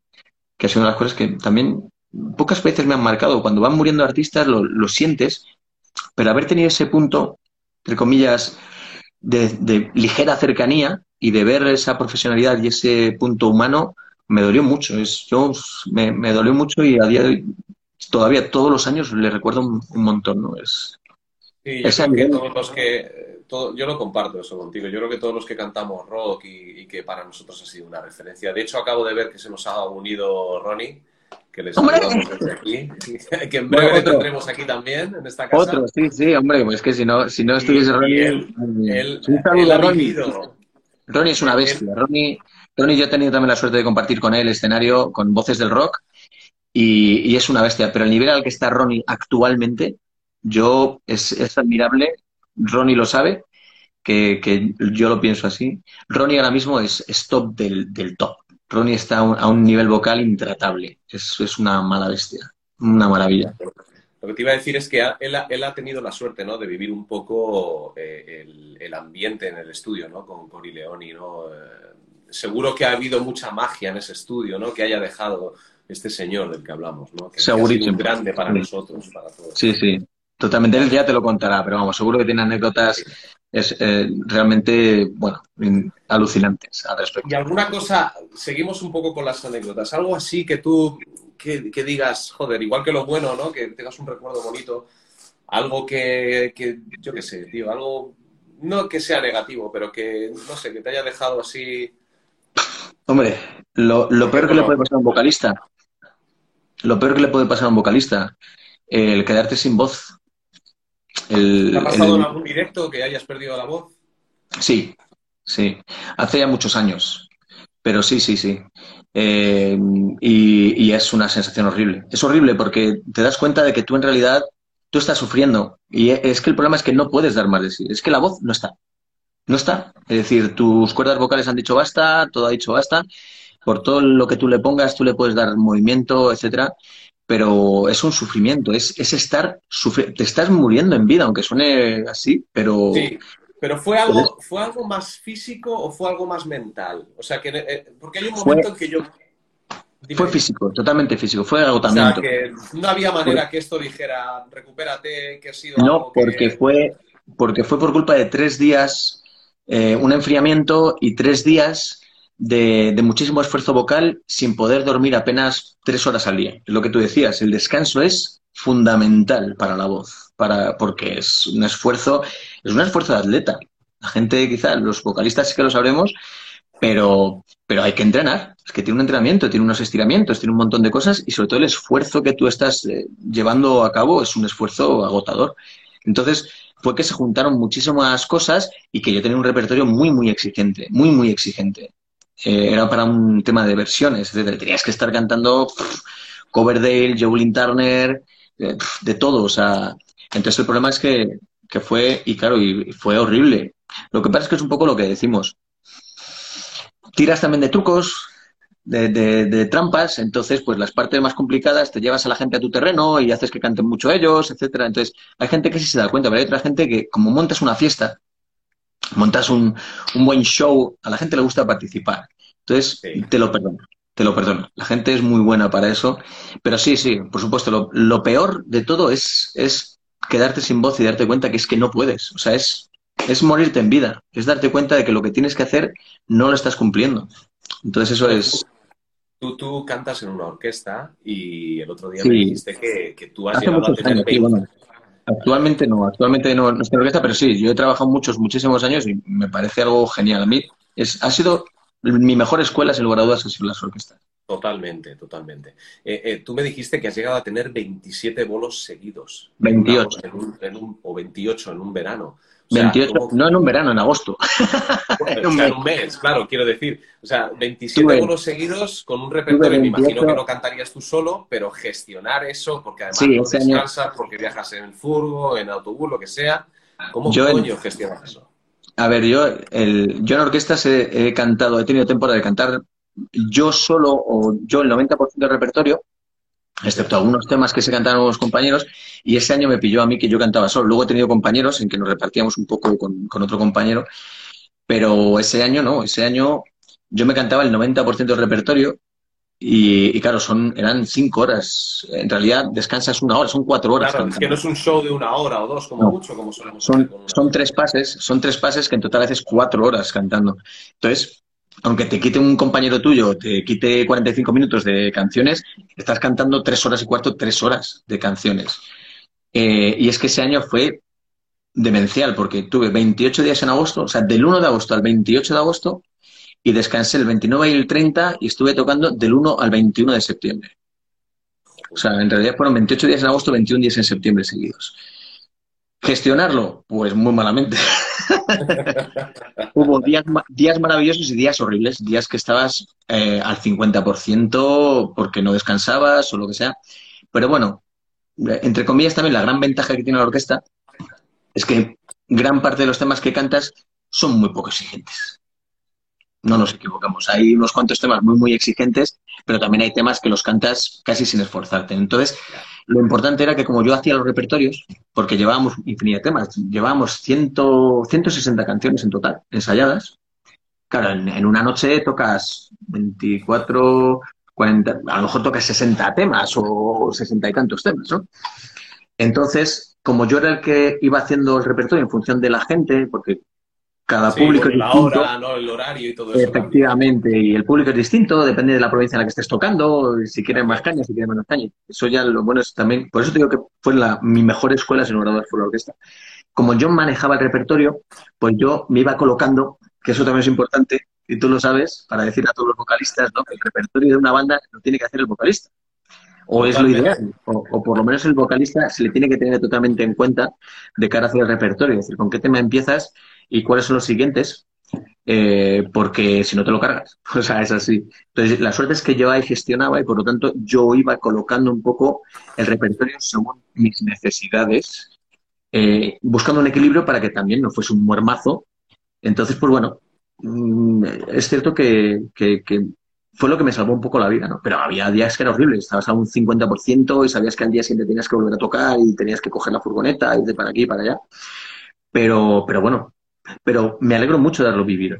Creo que es muy, muy importante porque también, como te comenté, es cuando aprendes y te das cuenta del punto de exigencia tan injusto que muchas veces como oyentes o como audiencia tenemos eh, al, ver a bandas. Cuando vamos a ver a una banda en directo y dices, joder, James Labrie de Dream Theater está hecho polvo, tío. No ha dado este agudo, no ha hecho el no sé qué. O vas a ver al otro y es que no está cantando. Claro, y al principio es muy fácil criticar. Y yo creo que todos lo hemos hecho en algún momento. Yo he sido muy talibán también, gracias a Dios. He ido aprendiendo con los años y a base de, palos de, tener que comérmelos yo, que es como mejor se aprende. Y, entonces es cuando te das cuenta y dices, bueno, pero es que no sabes si ha tenido una indigestión, si ha dormido mal, si está enfermo, si ha tenido un mal día y ha forzado la voz por cualquier razón y entonces está mal. Bueno, esas cosas hay que perdonarlas. Una cosa es que digas que hace una gira desastrosa, pero, pero a mí me ayudó mucho a, a ser más, constructivo, a hacer críticas constructivas y darme cuenta de, de, más de las virtudes que los defectos. Es decir, porque de todo aprendes. Y también de los defectos de los demás es lo que te ayuda a decir, ostras, esto también lo hago yo. pues mejor dejo de hacerlo. O sea que es muy bueno ver a mucha gente. Hay que ir a ver a mucha gente en directo, hay que apoyar a la escena. Eh, da igual que les conozcas o no les conozcas. Hay que ir a, ver los directos. Si quieres ser músico, Si quieres ser audiencia, te lo planteas de otra forma.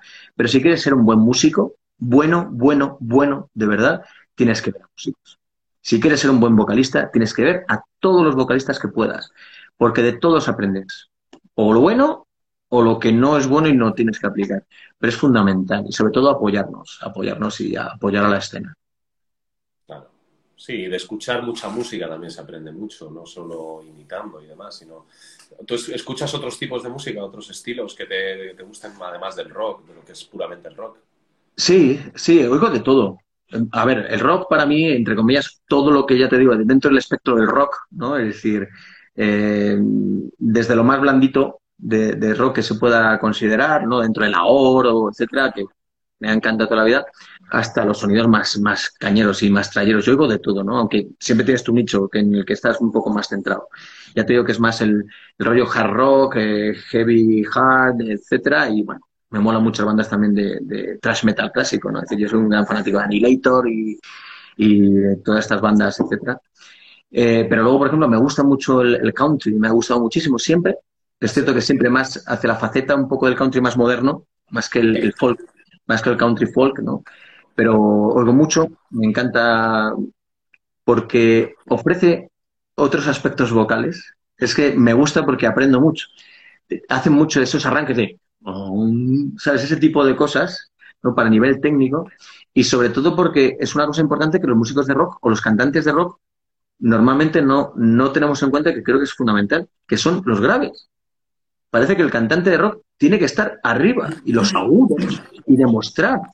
Entonces, no, a mí me encanta Coverdale, pero me encanta Coverdale en sus graves y en sus medios. Sus agudos, flipo en algunas canciones, en otras sufro. Claro. Es decir, pero los graves que tiene, ah, infinidad de los cantantes que a mí me encantan son barítonos. Jeff Tate de Queensryche es barítono. Michael Kiske es barítono. Eh, Elvis Presley tenía una voz de barítono. Eh, un montón de cantantes, esos graves me encantaría tenerlos, poder bajar más de ese puñetero la, digamos, que ya a partir de ahí nos empieza a costar a los que tenemos voz de tenor, ¿no? Tenor, soy tenor lírico en, lo que es un poco el, tema de la bueno, Díselo a ellos ahora, todo lo que grabaron en aquel entonces y cómo están afinando ahora, ¿no? Y, sí. Que, suena todo tan gordo para no tener que, subir tanto, claro. Sí, bueno, pero mucho la verdad es que lo, lo mantienen. Jeff Tate ha vuelto a recuperar un poco su buena forma, sí. ¿eh? estuvo muy mal. Michael Kiske no está nada mal tampoco, está muy bien. Pero bueno, a lo, a lo que voy es que el, country, por ejemplo, me gusta mucho porque no buscan ese tipo de exigencia. Hay cantantes de country que son espectaculares cantando en, todo en toda la tesitura, pero un Alan Jackson o todo este tipo de cantantes eh, manejan los graves, transmiten con los graves una potencia bajo, etcétera, que a mí es algo que me gusta, es algo que me gusta desarrollar porque es algo que siempre he tenido muy, muy olvidado y llevo ya bastantes años trabajando con ello. Compongo canciones solo muchas veces mías pensando en, en trabajar esos, esos graves, ¿no? Por ejemplo, escuchar a Him, ¿no? La banda finesa Him, lo que sea, que tuvo su etapa, etcétera, lo que sea, pues es lo mismo. Me, me gusta mucho el, cómo maneja los graves en, en, esas canciones y tengo compuestos algunos temas en ese rollo, pero simplemente para desarrollar darle potencia y, trabajar bien la voz de pecho. Porque si no, parece como que no la trabaja, ¿no? Es como, bueno, está ahí, pero esos graves, es únicamente para darlo de vez en cuando, pero yo quiero subir de, aquí para arriba. Entonces, debo admitir que eso, es, eh, no sé, me gusta mucho. Oigo muchos ahí quizás entra, ahí quizás entra mucho en, en, el trabajo la dinámica, ¿no? La dinámica lo que es que no hace falta que tengas que gritar para, para expresarte cantando y que para hacer un agudo tengas que chillar más sino que te mueves abajo, eh, armonizas eh, pues, eh, toda la, melodía que, creas más grave, que se puede hacer una melodía bonita con voces graves y, eso, ¿no? Todo, claro. Mucho la dinámica la voz. La dinámica es fundamental. La dinámica es lo que le da vida a la música. Si, si, la música clásica no tuviese dinámica, digamos, es absurdo. Es decir, es un poco el problema con las producciones modernas de rock. Está todo masterizado, tan comprimido, que en realidad las dinámicas las dinámicas se pierden. O sea, por desgracia, me gusta más, oigo mucha música moderna, pero, pero hay veces que todavía se me saltan las lágrimas y se me abren los oídos cuando oigo las producciones clásicas de bandas de, los 70, de rock, me refiero, ¿no? El, lo orgánico y las dinámicas que tenían. De eso hay que aprender. La juventud tiene que aprender de eso, porque lo que escuchan a día de hoy, eso ya lo tienen. Pero tienen que escuchar la música antigua, pero no buscando esa perfección que a día de hoy es en que todo va con triggers.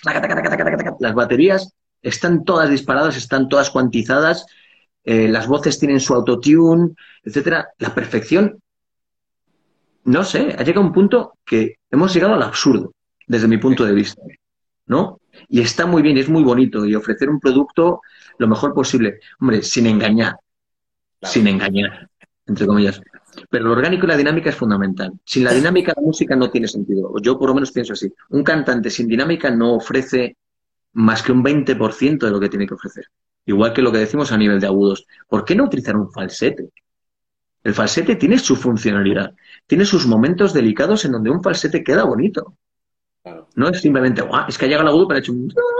Bueno, pues, pero porque a lo mejor, porque yo quería utilizar eso entre comillas, ¿no? Es decir, es efectivamente la dinámica y los recursos que le ofrece la técnica vocal, que tú lo sabes perfectamente, y que yo creo que es algo que, por eso nos apasiona. Te das cuenta del, mundo tan amplio que, abarca, ¿no? No es, no es tan lineal. ¿Y, que, ¿Y el vibrato? ¿Qué opinas del vibrato? El vibrato es muy importante. O sea, el vibrato es muy, muy importante porque las voces planas, sin vibrato, son muy inexpresivas, para mi gusto. Yo hablo siempre a nivel personal, ¿no? Eso de cantar, no sé, a mí me pone nervioso.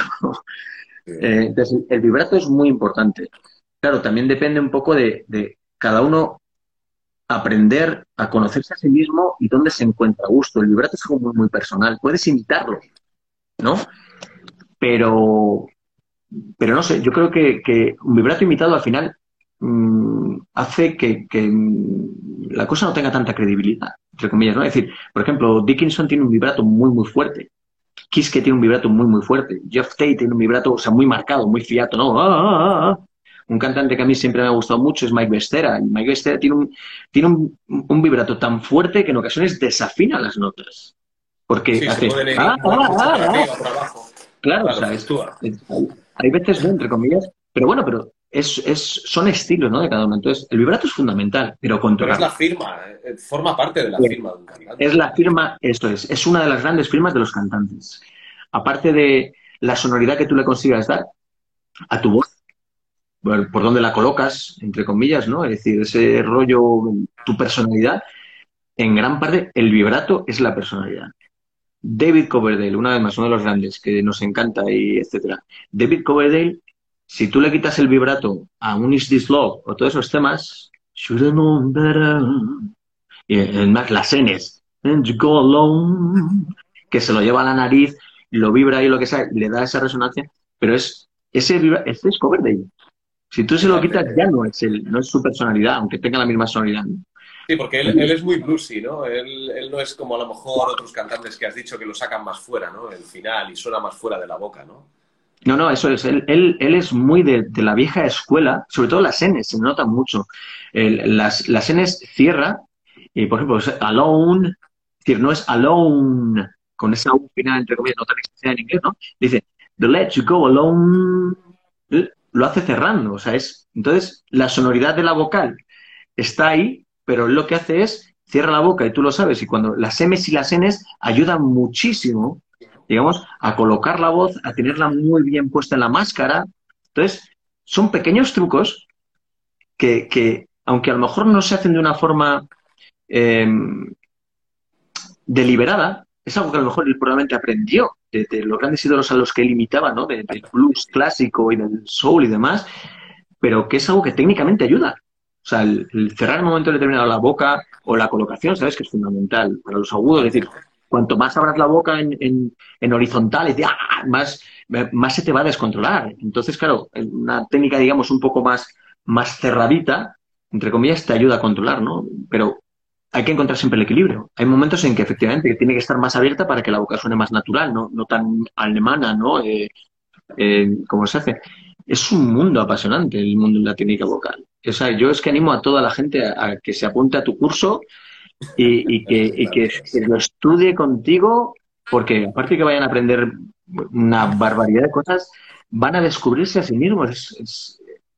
¿Es un autoconocimiento? ¿Es un Esto parece muy filosófico, ¿no? Parece que hay un loco de la no, pero, eh, pero... Tienes razón, eh, Ignacio, porque eh, yo hay alumnos que tengo que les cuesta, les tienes, bajo mi punto de vista, hay que meterles un poco, les hago sacar ese espíritu soñador, ¿no? De lo que es la voz, porque para mí hay algo muy importante en todo esto, ¿no? En, en, un vocalista, que es tener la capacidad de analizar las voces ajenas para poder analizar la tuya.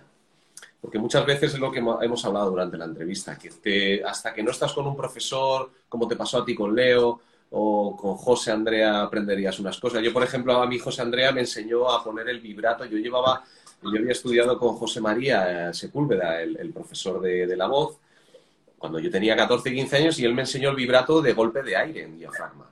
Claro, era un ejercicio eh, muscular absoluto. ¿Qué pasa? Que llegué a José Andrea de Mago de Oz y me dijo, para nada, o sea, lo vas a hacer todo aquí. y ahí dije, Dios mío, o sea, es que no me va a costar nada. Y lo aprendí rapidísimo, fue cosa de hacer así y dices, hostia. Entonces, pero sí creo que es muy importante saber analizar eh, musicalmente, aparte de escuchar mucha música, muchos cantantes, saber analizar hay que tener unas pautas, evidentemente. A la gente le tienes que dar pautas para poder aprender a analizar, para luego tú analizarte a ti mismo. Y está claro, después de los años, que podemos contar que si no hay técnica vocal, a no ser que seas un superdotado y tengas algo que haces aquí lo que quieras, subes, bajas y te puedes tirar horas cantando, si no tienes técnica vocal, es, la base, necesitas tener eso para... Porque cuando caminas por este camino, ¿no? Muchas veces creas vicios erróneos, eh, te acaban pasando edemas, en fin, eh, nódulos, por lo que sea, por mal uso de la voz, y creo que es muy importante tener una técnica vocal es fundamental. De hecho, la gente que canta bien, toda la gente, esa gente tiene una buena técnica vocal. Lo que pasa es que a lo mejor no son conscientes. Es lo que decimos. Es decir, hay gente que a lo mejor no sabe lo que está haciendo, pero canta maravillosamente bien. Pero no sabe lo que está haciendo, pero lo está haciendo bien. O sea, tiene una buena técnica vocal, pero es inconsciente. El problema es cuando ni siquiera de forma inconsciente tu cuerpo hace lo que tiene que hacer. Entonces, lo hace mal. Y si lo hace mal, efectivamente, tarde o temprano vas, a, vas a romper, va a haber un crack. Lo malo es cuando esto y esto no están a la par. Es lo que hablábamos antes, que llega un momento en que algo falla y dices, hostia, como esto no controle esto, porque esto solo per se no, no, no, no.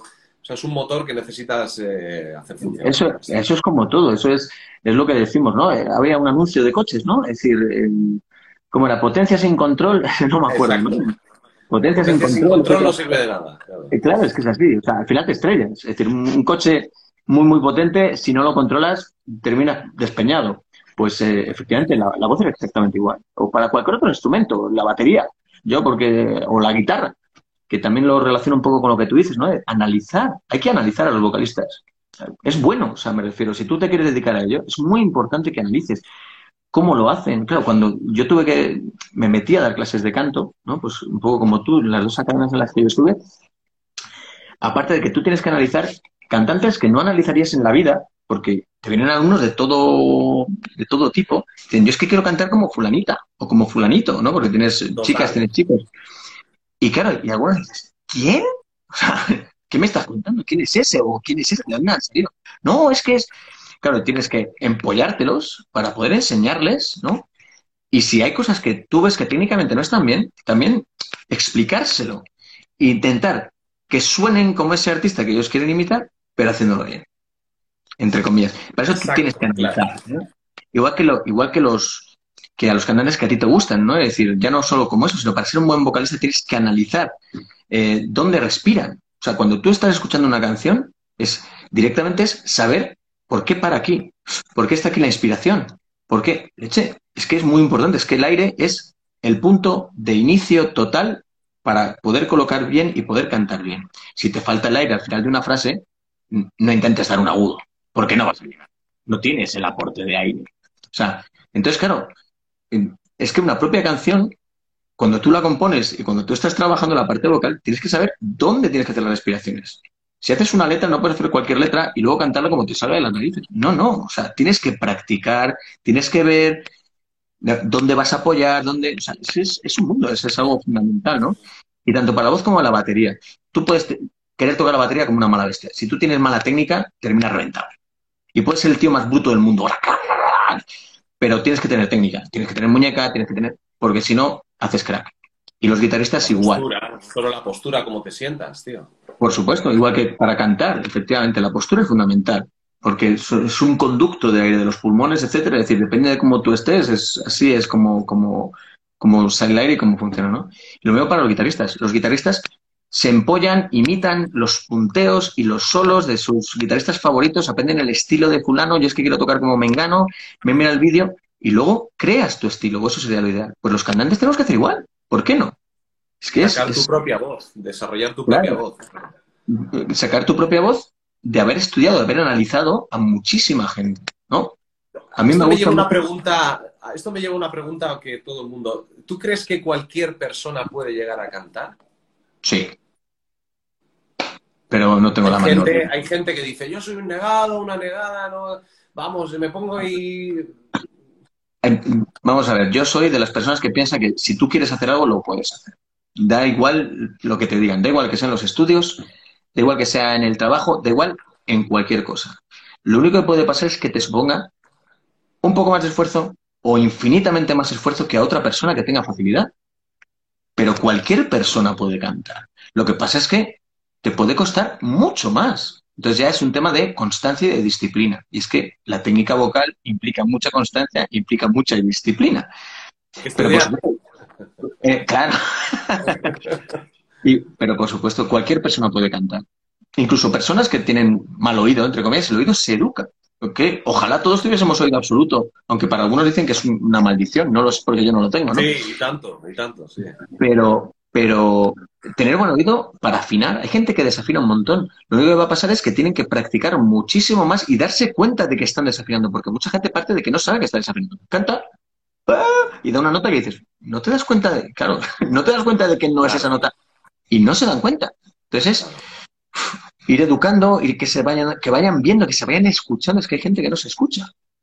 Entonces, pero sí, sí, cualquier persona puede llegar a cantar y cualquier persona puede llegar a cantar bien. Yo soy un convencido de ello.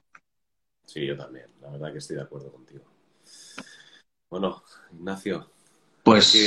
yo me podría tirar aquí contigo hasta las tantas, tío, la verdad. Y, yo también, pero, pero efectivamente, pero hay que también hay que dar descanso a la gente. Espero que les haya resultado interesante y me refiero. Y, además, si, si quedan cosas en el tintero y ya con el tiempo, ya cuando pues eh, vuelvas a empezar quizá la ronda, ¿no? Que decíamos que era muy interesante cómo se plantean las cosas en un momento determinado, a retomarla meses después o, años después, eh, que ojalá te dure muchísimo todo este tipo de, entrevistas, etcétera, sea un exitazo, que no dudo, pues efectivamente el, poder retomar las cosas y ver, volver a ver con la situación, ¿no? Y, decir, oye, pues mira, pues he aprendido esto, oye, pues me he metido a estudiar otra vez con fulanita o con menganito y, macho, he aprendido, yo pensé que sabía y estoy flipando, ¿no? O sea que sí, y sobre todo, bueno, que gracias, que ha sido un placer y un honor. Ya lo sabes, Dani, que te quiero un montón, que te admiro, que te aprecio y que espero que la gente le haya resultado interesante, que no haya sido muy mm, arduo el tener que escuchar historias y historietas personales, pero sobre todo para los vocalistas, que es un poco hacia donde estaba enfocado, que mi visión y mis vivencias, pues yo qué sé, les haya aportado algo, ¿no? Es decir, tanto para continuar por el camino por el que estén como para decir, oye, pues voy a ver esto, ¿no? Que ha dicho, me resulta interesante.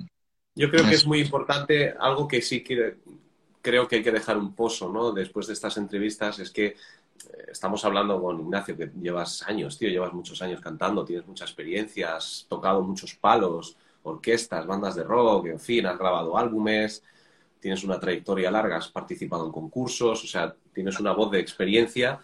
Que la gente sepa que cantar no es lo que se plantea ahora, que viendo dos vídeos vas a conseguir un vibrato, que viendo dos vídeos vas a conseguir respirar, que la cosa tiene un proceso, y más si eres artista, no una persona que quiere hacer lo que ha visto en un vídeo o lo que escucha, lo que hemos dicho antes, ¿no?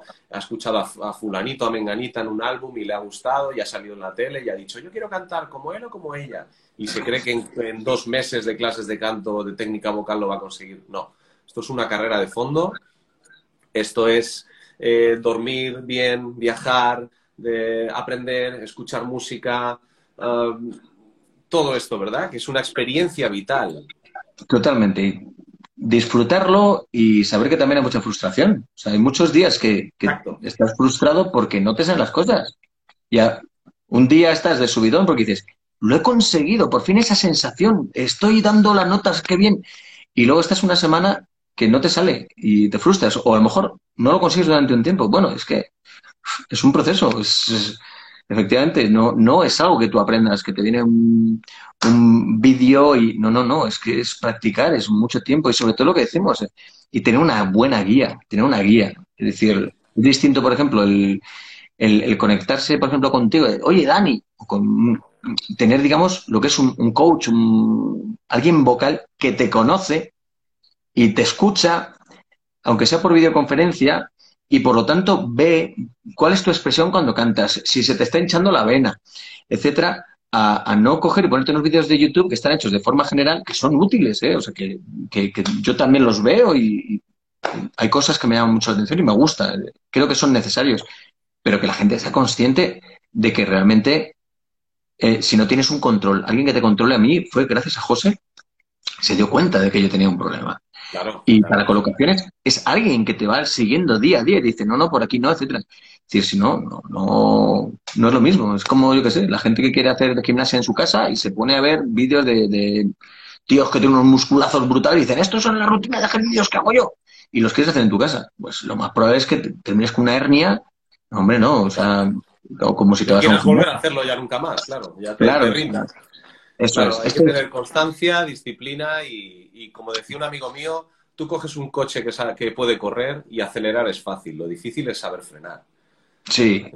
cantando yo creo que es un poco eso, que la frustración es como un iceberg, ¿no? Que todo, todo va a ser frustración hasta que llegas arriba, en ese momento que tocas esa parte de arriba ya dices, ya lo tengo.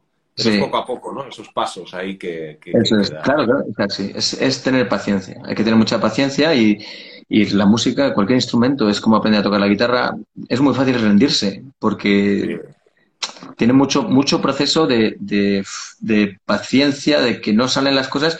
Bueno, dale tiempo, el cerebro tiene que asimilar, eh, los músculos tienen que alcanzar su memoria, entre comillas, de mm, así, ¿no?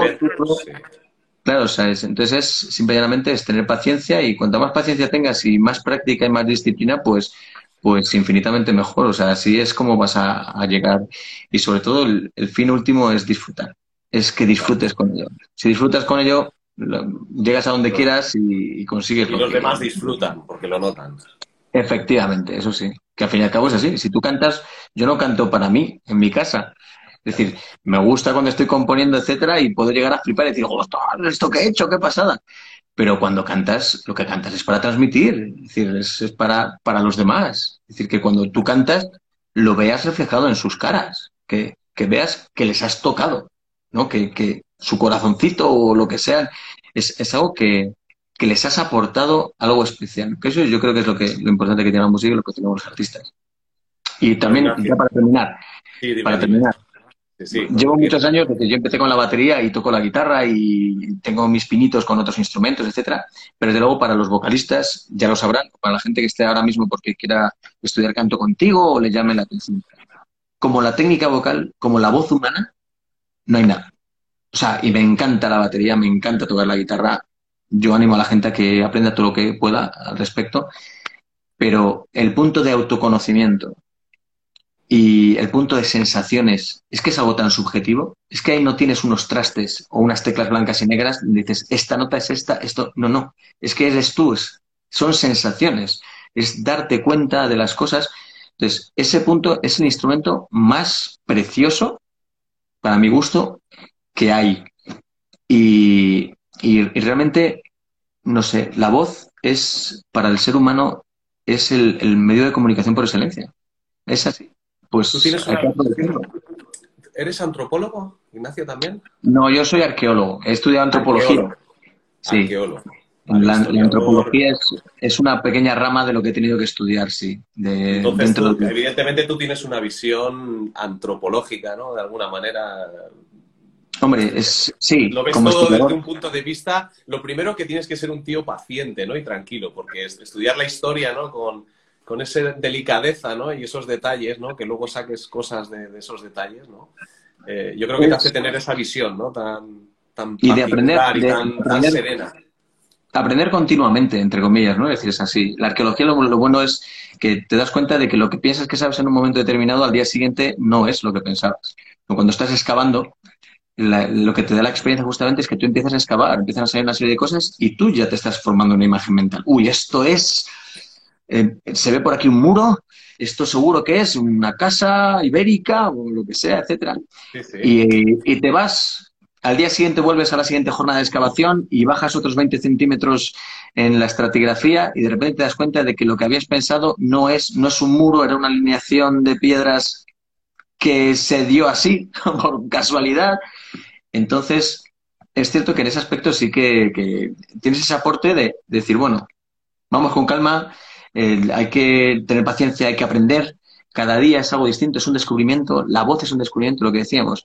El concierto que hagas hoy no tiene nada que ver con el que hiciste ayer. Ayer pudiste hacer un concierto maravilloso, hoy encontrarte mucho mejor y que sea el peor concierto de tu vida. O sea, es. Entonces, esa es lo que decimos, ¿no? Es decir, es vivirlo, es, es, es algo que se te mete dentro y, ya, y ya está, ya está, es así. Y a pesar de todos los palos que nos llevamos, que nos llevamos muchos, y los hemos vivido todos nosotros, y la música siempre se lleva muchísimos palos, los músicos. Y a pesar de ello, es algo que no puedes dejar. Es algo que da igual. Esté mal el mercado de la música, no puedas tocar, no lo que sea. Tú sigues al pie del cañón y, siempre vas a estar ahí, ¿no? Es, bueno, y más después de lo que nos ha pasado, ¿no? Con lo del coronavirus y tal, este apagón genérico, ¿no? Sí, y lo, al igual que... ha habido apagón, ha venido la luz, ¿no? Para muchas otras cosas y personas. Sí, sí, sí, eso es, eso es así. O sea, y además, y muchas veces es lo que decimos, los momentos de crisis son los que obligan a que trabaje esto. Hay veces que eh, estás dentro de un mecanismo, de un sistema, dentro de un proceso, digamos, vital o, como sociedad, etcétera, que, te lleva hacia algo que tiene que producirse algo así, un corte así brutal, totalmente, para que el cerebro vuelva a funcionar y se te ocurran otras cosas. Ahora la gente ha tenido que empezar con buscarse apaños para conciertos en streaming, ¿no? El otro día Katy Perry hicieron el concierto este con público virtual, con tal, bueno, más criticable, menos criticable, con mejor resultado, con peor resultado, pero la industria se tiene que reinventar. La música siempre va a estar ahí porque la música es algo que es innato al ser humano. La música funciona desde que somos y siempre está ahí. Entonces, es algo a lo que no vamos a renunciar ni podemos renunciar. Y lo que pasa es que hay que trabajar de otra forma. Y eso es para lo que en gran parte los momentos de crisis y de sufrimiento, yo creo que muchas veces es saber aprovechar. Es lo importante, que, el cerebro humano también se dé cuenta de que, de que los sistemas tienen que y que cosas que están muy asentadas de una forma, pues, pues eh, conviene cambiarlas. Pues se puede mejorar, siempre se puede mejorar todo.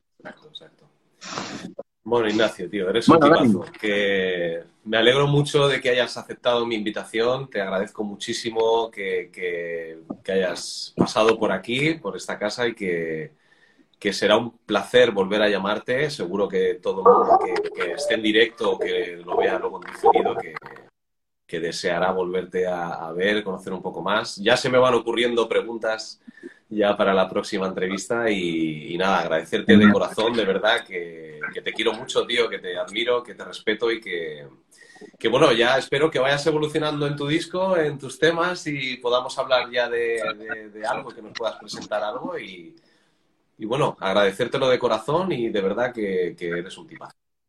Genial, gracias Dani por la, por la oportunidad, por el gran honor de inaugurar eh, contigo esta, esta sección, que eres un tío muy valiente, que lo sabes y que de verdad que animo a toda la gente a que investigue un poco más todo el tema de, la técnica vocal, que se ponga en contacto contigo, que, que no den nada por hecho, que no se piensen que no son capaces de hacer las cosas, que con una buena guía se puede llegar a donde se quiera, que lo único es proponérselo en esta vida y que espero que la gente, pues, no sé, que les haya resultado útil, ¿no? Porque yo lo he disfrutado una barbaridad. nosotros podemos estar hablando un millón de, horas seguidas, nosotros lo hemos disfrutado. Lo importante es que la gente también lo haya disfrutado, ¿no? Entonces, que, en ese aspecto espero que hayamos sido, pues, de, de utilidad y la gente lo haya disfrutado y le hayamos aportado algo importante, tanto a nivel de entender técnica vocal, entender canto y también a nivel de lo que decimos, ¿no? Un poco de lo que es la música, lo que rodea la música, ¿no? Los, los pros, los contras, problemas,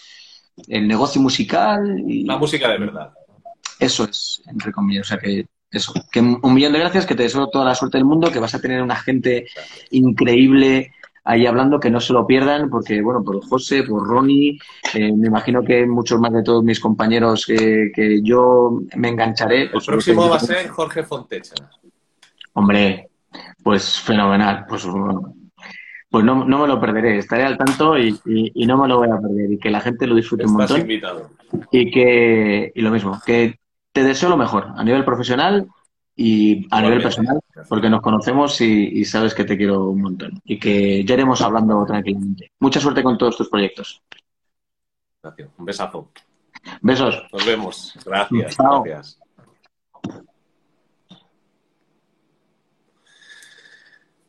Pues esto es Vocalistas. Muchísimas gracias a todos los que habéis estado en directo, que habéis escuchado. Bueno, yo la verdad que estaba muy nervioso porque es mi primera conexión en vivo. Eh, se me ocurrió esto así y la verdad que pensé en Ignacio por lo que he dicho porque le admiro mucho, le respeto muchísimo y sabía que iba a ser fácil con él y que es un tío que tiene muchísimo que aportar como músico, como artista, como, como vocalista.